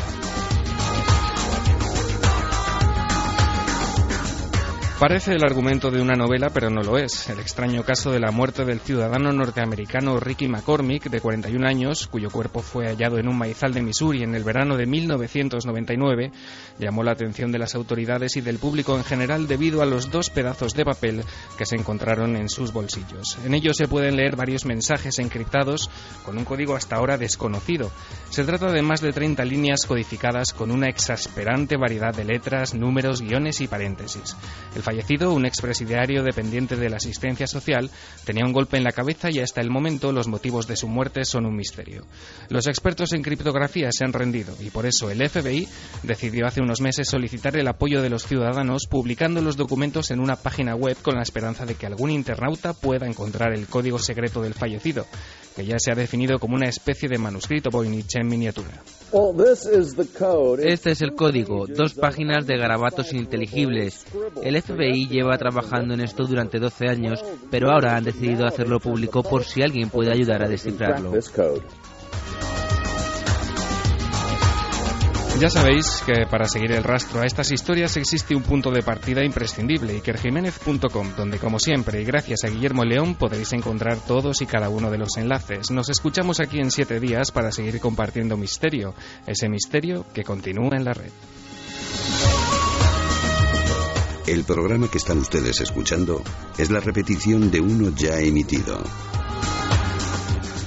Por cierto, que en ikerjiménez.com, gracias eh, Diego Marañón con su Milenio Red, en ikerjiménez.com, Guillermo León, el, artista, el otro artista cibernético, ha colocado no solo Twitter y Facebook, sino también Google Más. ¿No? Google Más. Google Plus. Eh, Google, Plus. Bueno, como sea, yo desde luego no soy un experto en esto, pero ahí está. Guillermo sabe lo que hace, ahí está. Y hablando de novedades, de novedades, Fermín Agustín, compañero, buenas noches. Buenas noches, Iker. Vienes con un gran tocho debajo del brazo, un libro de más de 1100 páginas. ¿Qué libro es ese? Pues eh, se trata del último libro de la saga de Caballo de Troya. Ni más ni menos. Caballo de Troya 9, de JJ Benítez. Caballo de Troya 9, en el que, bueno, pues eh, vamos a echar por tierra todo lo que se quería saber sobre Jesús de Nazaret. Ahí es nada. Vamos a tambalear todos los principios que, que podríamos tener. Y Planeta edita esta última novela de JJ Benítez. ¿Tú sabes, Fermín, mmm, cuántos millones de libros ha vendido Caballo de Troya? Muchísimos, ¿no? Inimaginable. Bueno, pues esto empezó en 1984. JJ Benítez tocó ahí una tecla importante y habla de la información privilegiada de un mayor que eh, le da datos sobre un viaje en el tiempo. Y por cierto, viéndolo del CERN, eso del viaje en el tiempo parece no tan lejano, ¿no? Pero la noticia es que Caballo de Troya ya está aquí. Ya está aquí, ya la podemos comprar, está editado por Planeta y es el último libro de toda la saga. Perfecto, Fermín Agustí, gracias. Y, y bueno, que te sea leve, ¿eh? porque son 1100 páginas. Se hace entretenido, se hace rápido. Venga, Fermín, gracias, compañero. Nosotros vamos con otra historia. Es un buen, una buena noticia, es uno de los grandes clásicos de la literatura, pero fijaos, amigos, fijaos. Le voy a pedir a nuestro compañero Noel que ponga una música, que quién sabe si esa música puede ser como catapulta a otros mundos. Mira, escuchad, empieza. Es de un grupo, por cierto, Sequential Point, eh, que es un, unos jóvenes que hacen una música maravillosa. Y yo he visto en esa música, nos la enviaron para, para que esté en Milenio 3, y fijaos, eh, a mí me suena futuro, no sé a vosotros.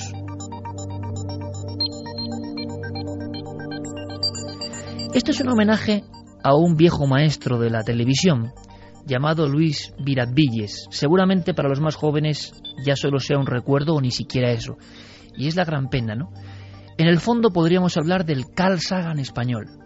Un hombre que hablaba de ciencia, un hombre que era capaz de hablar de publicidad subliminal, un hombre que era capaz de hablar de aeronáutica, astronáutica, el milagro de la luna, las profundidades del océano. Ciencia, pero con un sentido divulgativo impresionante. Hizo programas en televisión española cuando solo había una cadena y llegaba a millones de personas con nombres tan potentes como la prehistoria del futuro. Qué gran frase él decía, amigos, estamos ahora mismo en la prehistoria del futuro. Pero sin duda, un hombre visionario, un hombre que veía que el futuro iba a cambiar a pasos agigantados, que el futuro ya era magia por venir, tuvo un programa y un libro fundamentales. Lo que es la vida y lo que son las vanidades, amigo Santi. Libros que ya casi nadie recuerda, pero aquí los recordamos para que revivan. Ese libro que vendió 1.200.000 ejemplares en España en el año 74 era el nombre de otro programa. Y en homenaje a ese programa y a ese libro, porque sí, porque nos da la gana y nos parece precioso, y en el nombre de esa necesidad, como en la Ouija, de ver el futuro, otro tipo de futuro, llamamos esta sección de Santiago Camacho. No puedo ver mejor cronista del futuro. Ese libro y ese programa se llamaron, fijaos qué bonito, Visado para el futuro. El hombre mirando a las estrellas se da cuenta de que es una especie que ha cambiado la realidad. Y sigue, sigue como si hubiera un virus increíble en su cerebro construyendo el más allá, el futuro. Y el futuro nos va a dejar una vez más boquiabiertos enviado de ese futuro que ya está aquí, Santi Camacho.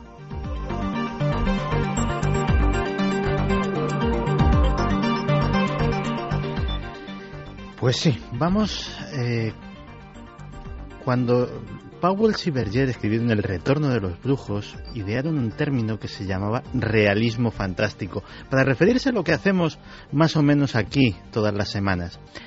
Pero hoy vamos a cambiar de género en esta sección y vamos a hacer ciencia ficción, pero ciencia ficción como está concebida, como los que saben del género llaman la ciencia ficción dura, la que no tiene ninguna concesión a la fantasía, la que está basada en datos científicos y en lo que se sabe que sucederá dentro de poco.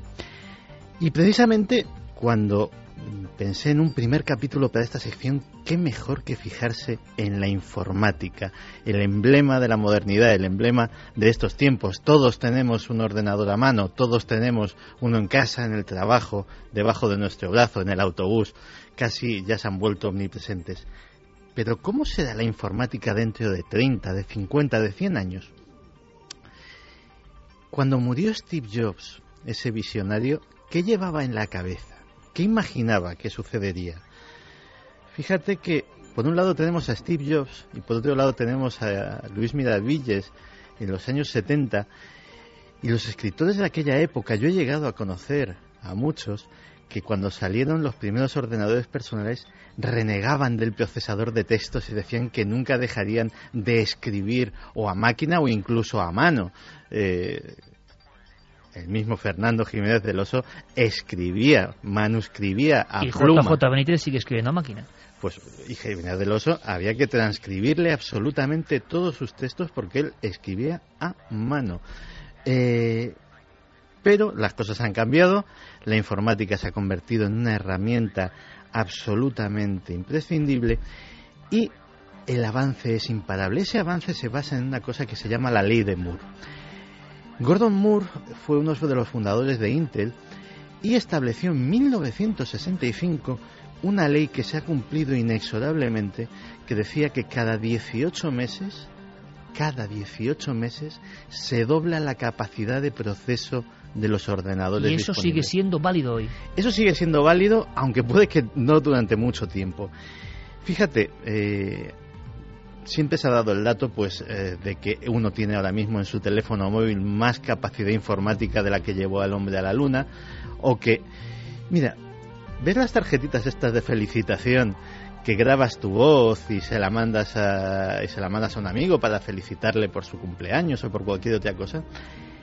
Eso es más potente que cualquier ordenador de los que había pues en los años 50 o principios de los 60 pero es más, por dar datos más actuales, una consola de última generación, una PS3, una Xbox, tiene más capacidad de proceso que el mayor ordenador militar que había en 1997, es decir, en una fecha muy, muy, muy reciente. Claro, y la gran pregunta que lanzamos, hagamos ese visado por el futuro.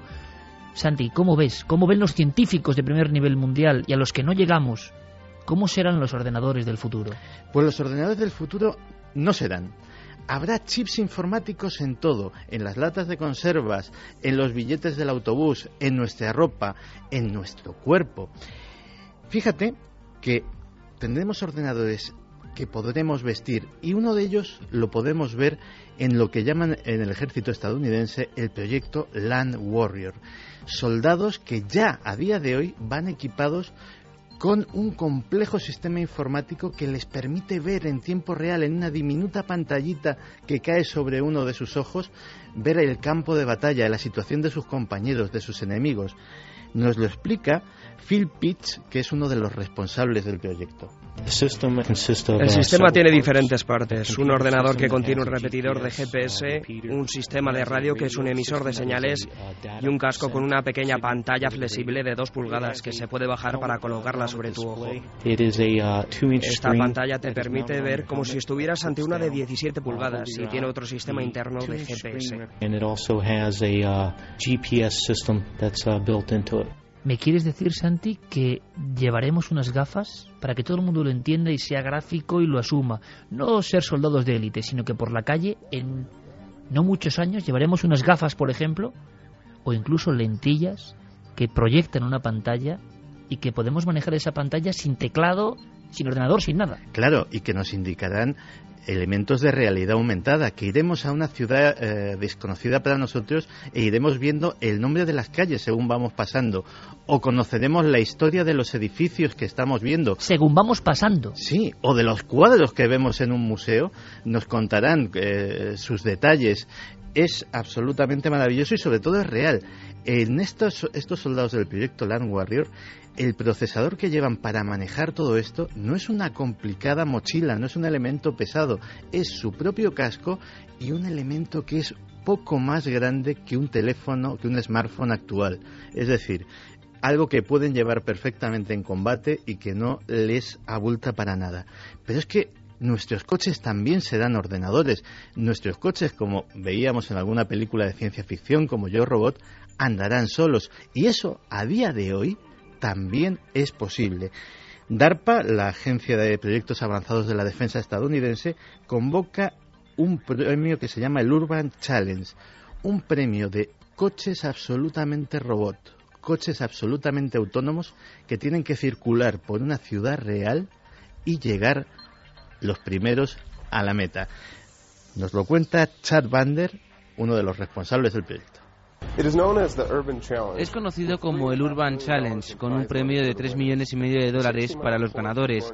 Existen tres grandes misiones, con 19 submisiones ejecutadas por coches que no son controlados por humanos, excepto por especialistas de emergencias. Los vehículos deben desplazarse y orientarse por ellos mismos. Yo he escuchado a algunos hombres del mundo de la informática que en muy breve tiempo, si no ya en los ámbitos militares, no habrá en nuestra casa una pantalla sino que teclearemos directamente en la, en la mesa, que tendrá una representación como teclas, una imagen tridimensional de teclas, y que la pantalla, por supuesto, no será, sino será simplemente una imagen proyectada por algo. Y un último concepto te voy a dar de lo que podremos hacer con esas pantallas casi invisibles o casi intangibles. Con un guante accederemos a lo que se denomina la tecnología áptica. Cuéntame esto porque esto me ha dejado ya noqueado. En fase de tecnología áptica. Áptica. Ese guante estará dotado de uno de los sentidos que nos falta en la informática, la realidad virtual, del tacto. Millones de microagujas, de microalfileres podrán reproducir el tacto del terciopelo, el tacto de la seda o el tacto del papel de lija. ¿O del cuerpo humano? ¿De otro cuerpo humano? Efectivamente, eso es de lo que se trata, de poder tocar esas cosas que veremos en tres dimensiones, no solamente verlas en una pantalla como si se saliesen de ella, sino poder estirar la mano y tocarlas. ¿Me quieres decir, Santiago? Porque yo creo que lo importante de esta sección es que lancemos imágenes del futuro y que sean muy cotidianas. Eh, que tú y yo en nuestra casa abriremos un programa que no está enmarcado en ningún sitio y que nos muestra, por ejemplo, el desierto de Nazca y que yo con mi mano, con ese guante muy ligero, tocaré el desierto, cogeré la arena, tocaré las piedras que rodean los geóglifos de Nazca. o sea, estaré allí realmente. Esa es la idea. Desde mi casa. Y no solamente hacer teleconferencias, sino hacer telepresencia. ¿Telepresencia? Es decir, estar eh, con tus amigos lejanos, tu amigo que está eh, estudiando en Nueva York o que tu familia que está en otro país y estarla viendo, interactuando con ella, cenando en tu comedor como si estuvieran allí y simplemente por una conexión informática. o sea, eso es informática. la fantasmogénesis convertida en realidad está pasando, está ocurriendo. Y como decimos, lo más extremo de todo esto son esos chips en nuestro cuerpo y repetimos, no es ficción. Santi irá soltando estas cosas de vez en cuando, visado para el futuro, está haciéndose ya lentilla con la que interpretar el mundo de nuevo. Lentilla que se da también una pantalla de ordenador con un láser, para que te hagas una idea de las tecnologías diminutas de las que estamos hablando, de 160 átomos de espesor. Y eso es una máquina que funciona y que podría convertirse en una pantalla que proyectará sobre nuestra propia retina las imágenes. O sea, quiero estar enfrente de la sábana santa de Turín y tocarla sin dañarla y sentir la sábana santa de Turín. Y no sentirás igual que si estás delante de la sábana santa de Turín. Puede ser, pero la experiencia será prácticamente idéntica. Es alucinante lo que el ser humano, hay que reconocerlo, está logrando. Claro que nos parece inconcebible, como lo que le podría parecer Internet a mi bisabuelo, por ejemplo. inconcebible, inimaginable. El lenguaje no llega a cosas que están por venir. Esa va a ser la sección de Santiago Camacho, combinada con sus otras secciones, por supuesto. Pero qué mejor cronista para el futuro. Santi, alimentación, vehículos, guerras, maquinarias, belleza, estética, todo. ¿Cómo será en el futuro? Nos irás contando. Claro que sí. Gracias, compañero. Y vámonos porque estamos ya, parece mentira, en la recta final.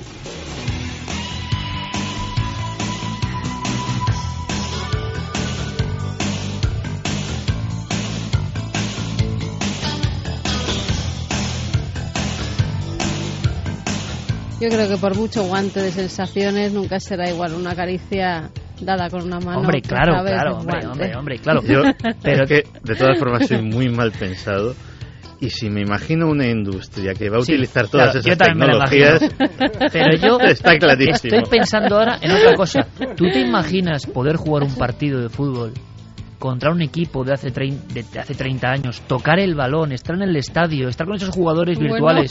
Increíble. Lo que nos faltaba. Decía, decía Arthur C. Clarke, que no es nadie, no precisamente no era nadie, eh, cualquier tecnología del futuro será imposible de distinguir de la magia.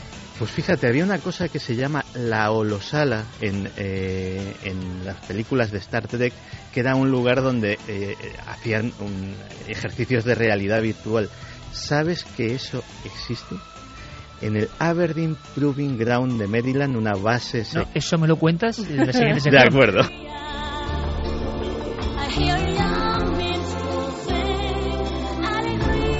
Y es verdad que precisamente los amigos del Circo del Sol representan algo, en mi opinión, ¿eh? en mi opinión muy personal, eh, muy elevado, una sensibilidad muy especial. Nos da la impresión, y lo hemos hablado y será motivo de algún problema, de algún programa, no un problema, que bueno, existe ahora un removerse de las conciencias y del mundo que es digno de estudio. Es un honor para nosotros estar aquí contando todo lo que está ocurriendo, lo que está pasando. Precisamente incluso había personas que para el 11 del 11 del 11 se habían concentrado en un lugar sagrado y mágico como la Gran Pirámide y ha habido ciertos disturbios. No, han podido entrar, han cerrado las pirámides a Calicanto porque no querían que grupos esotéricos hicieran ningún ritual dentro de las pirámides. La eterna batalla entre la racionalidad a ultranza, la lógica, una lógica que está muy bien porque nos permite que la ciencia llegue a esos límites que contaba Santiago Camacho, pero por otro lado, ese cortarnos el cordón umbilical con la magia y lo sagrado, como que no nos gusta, porque eso significa también cortarnos la fantasía, las alas del eterno sueño del ser humano. Ha sido un placer.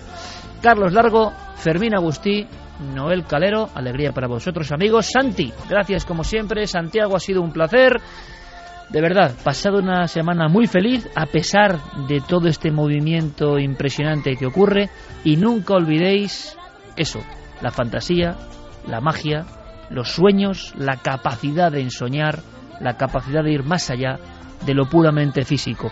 Una de las cosas que nos hace precisamente humanos. Hasta dentro de siete días.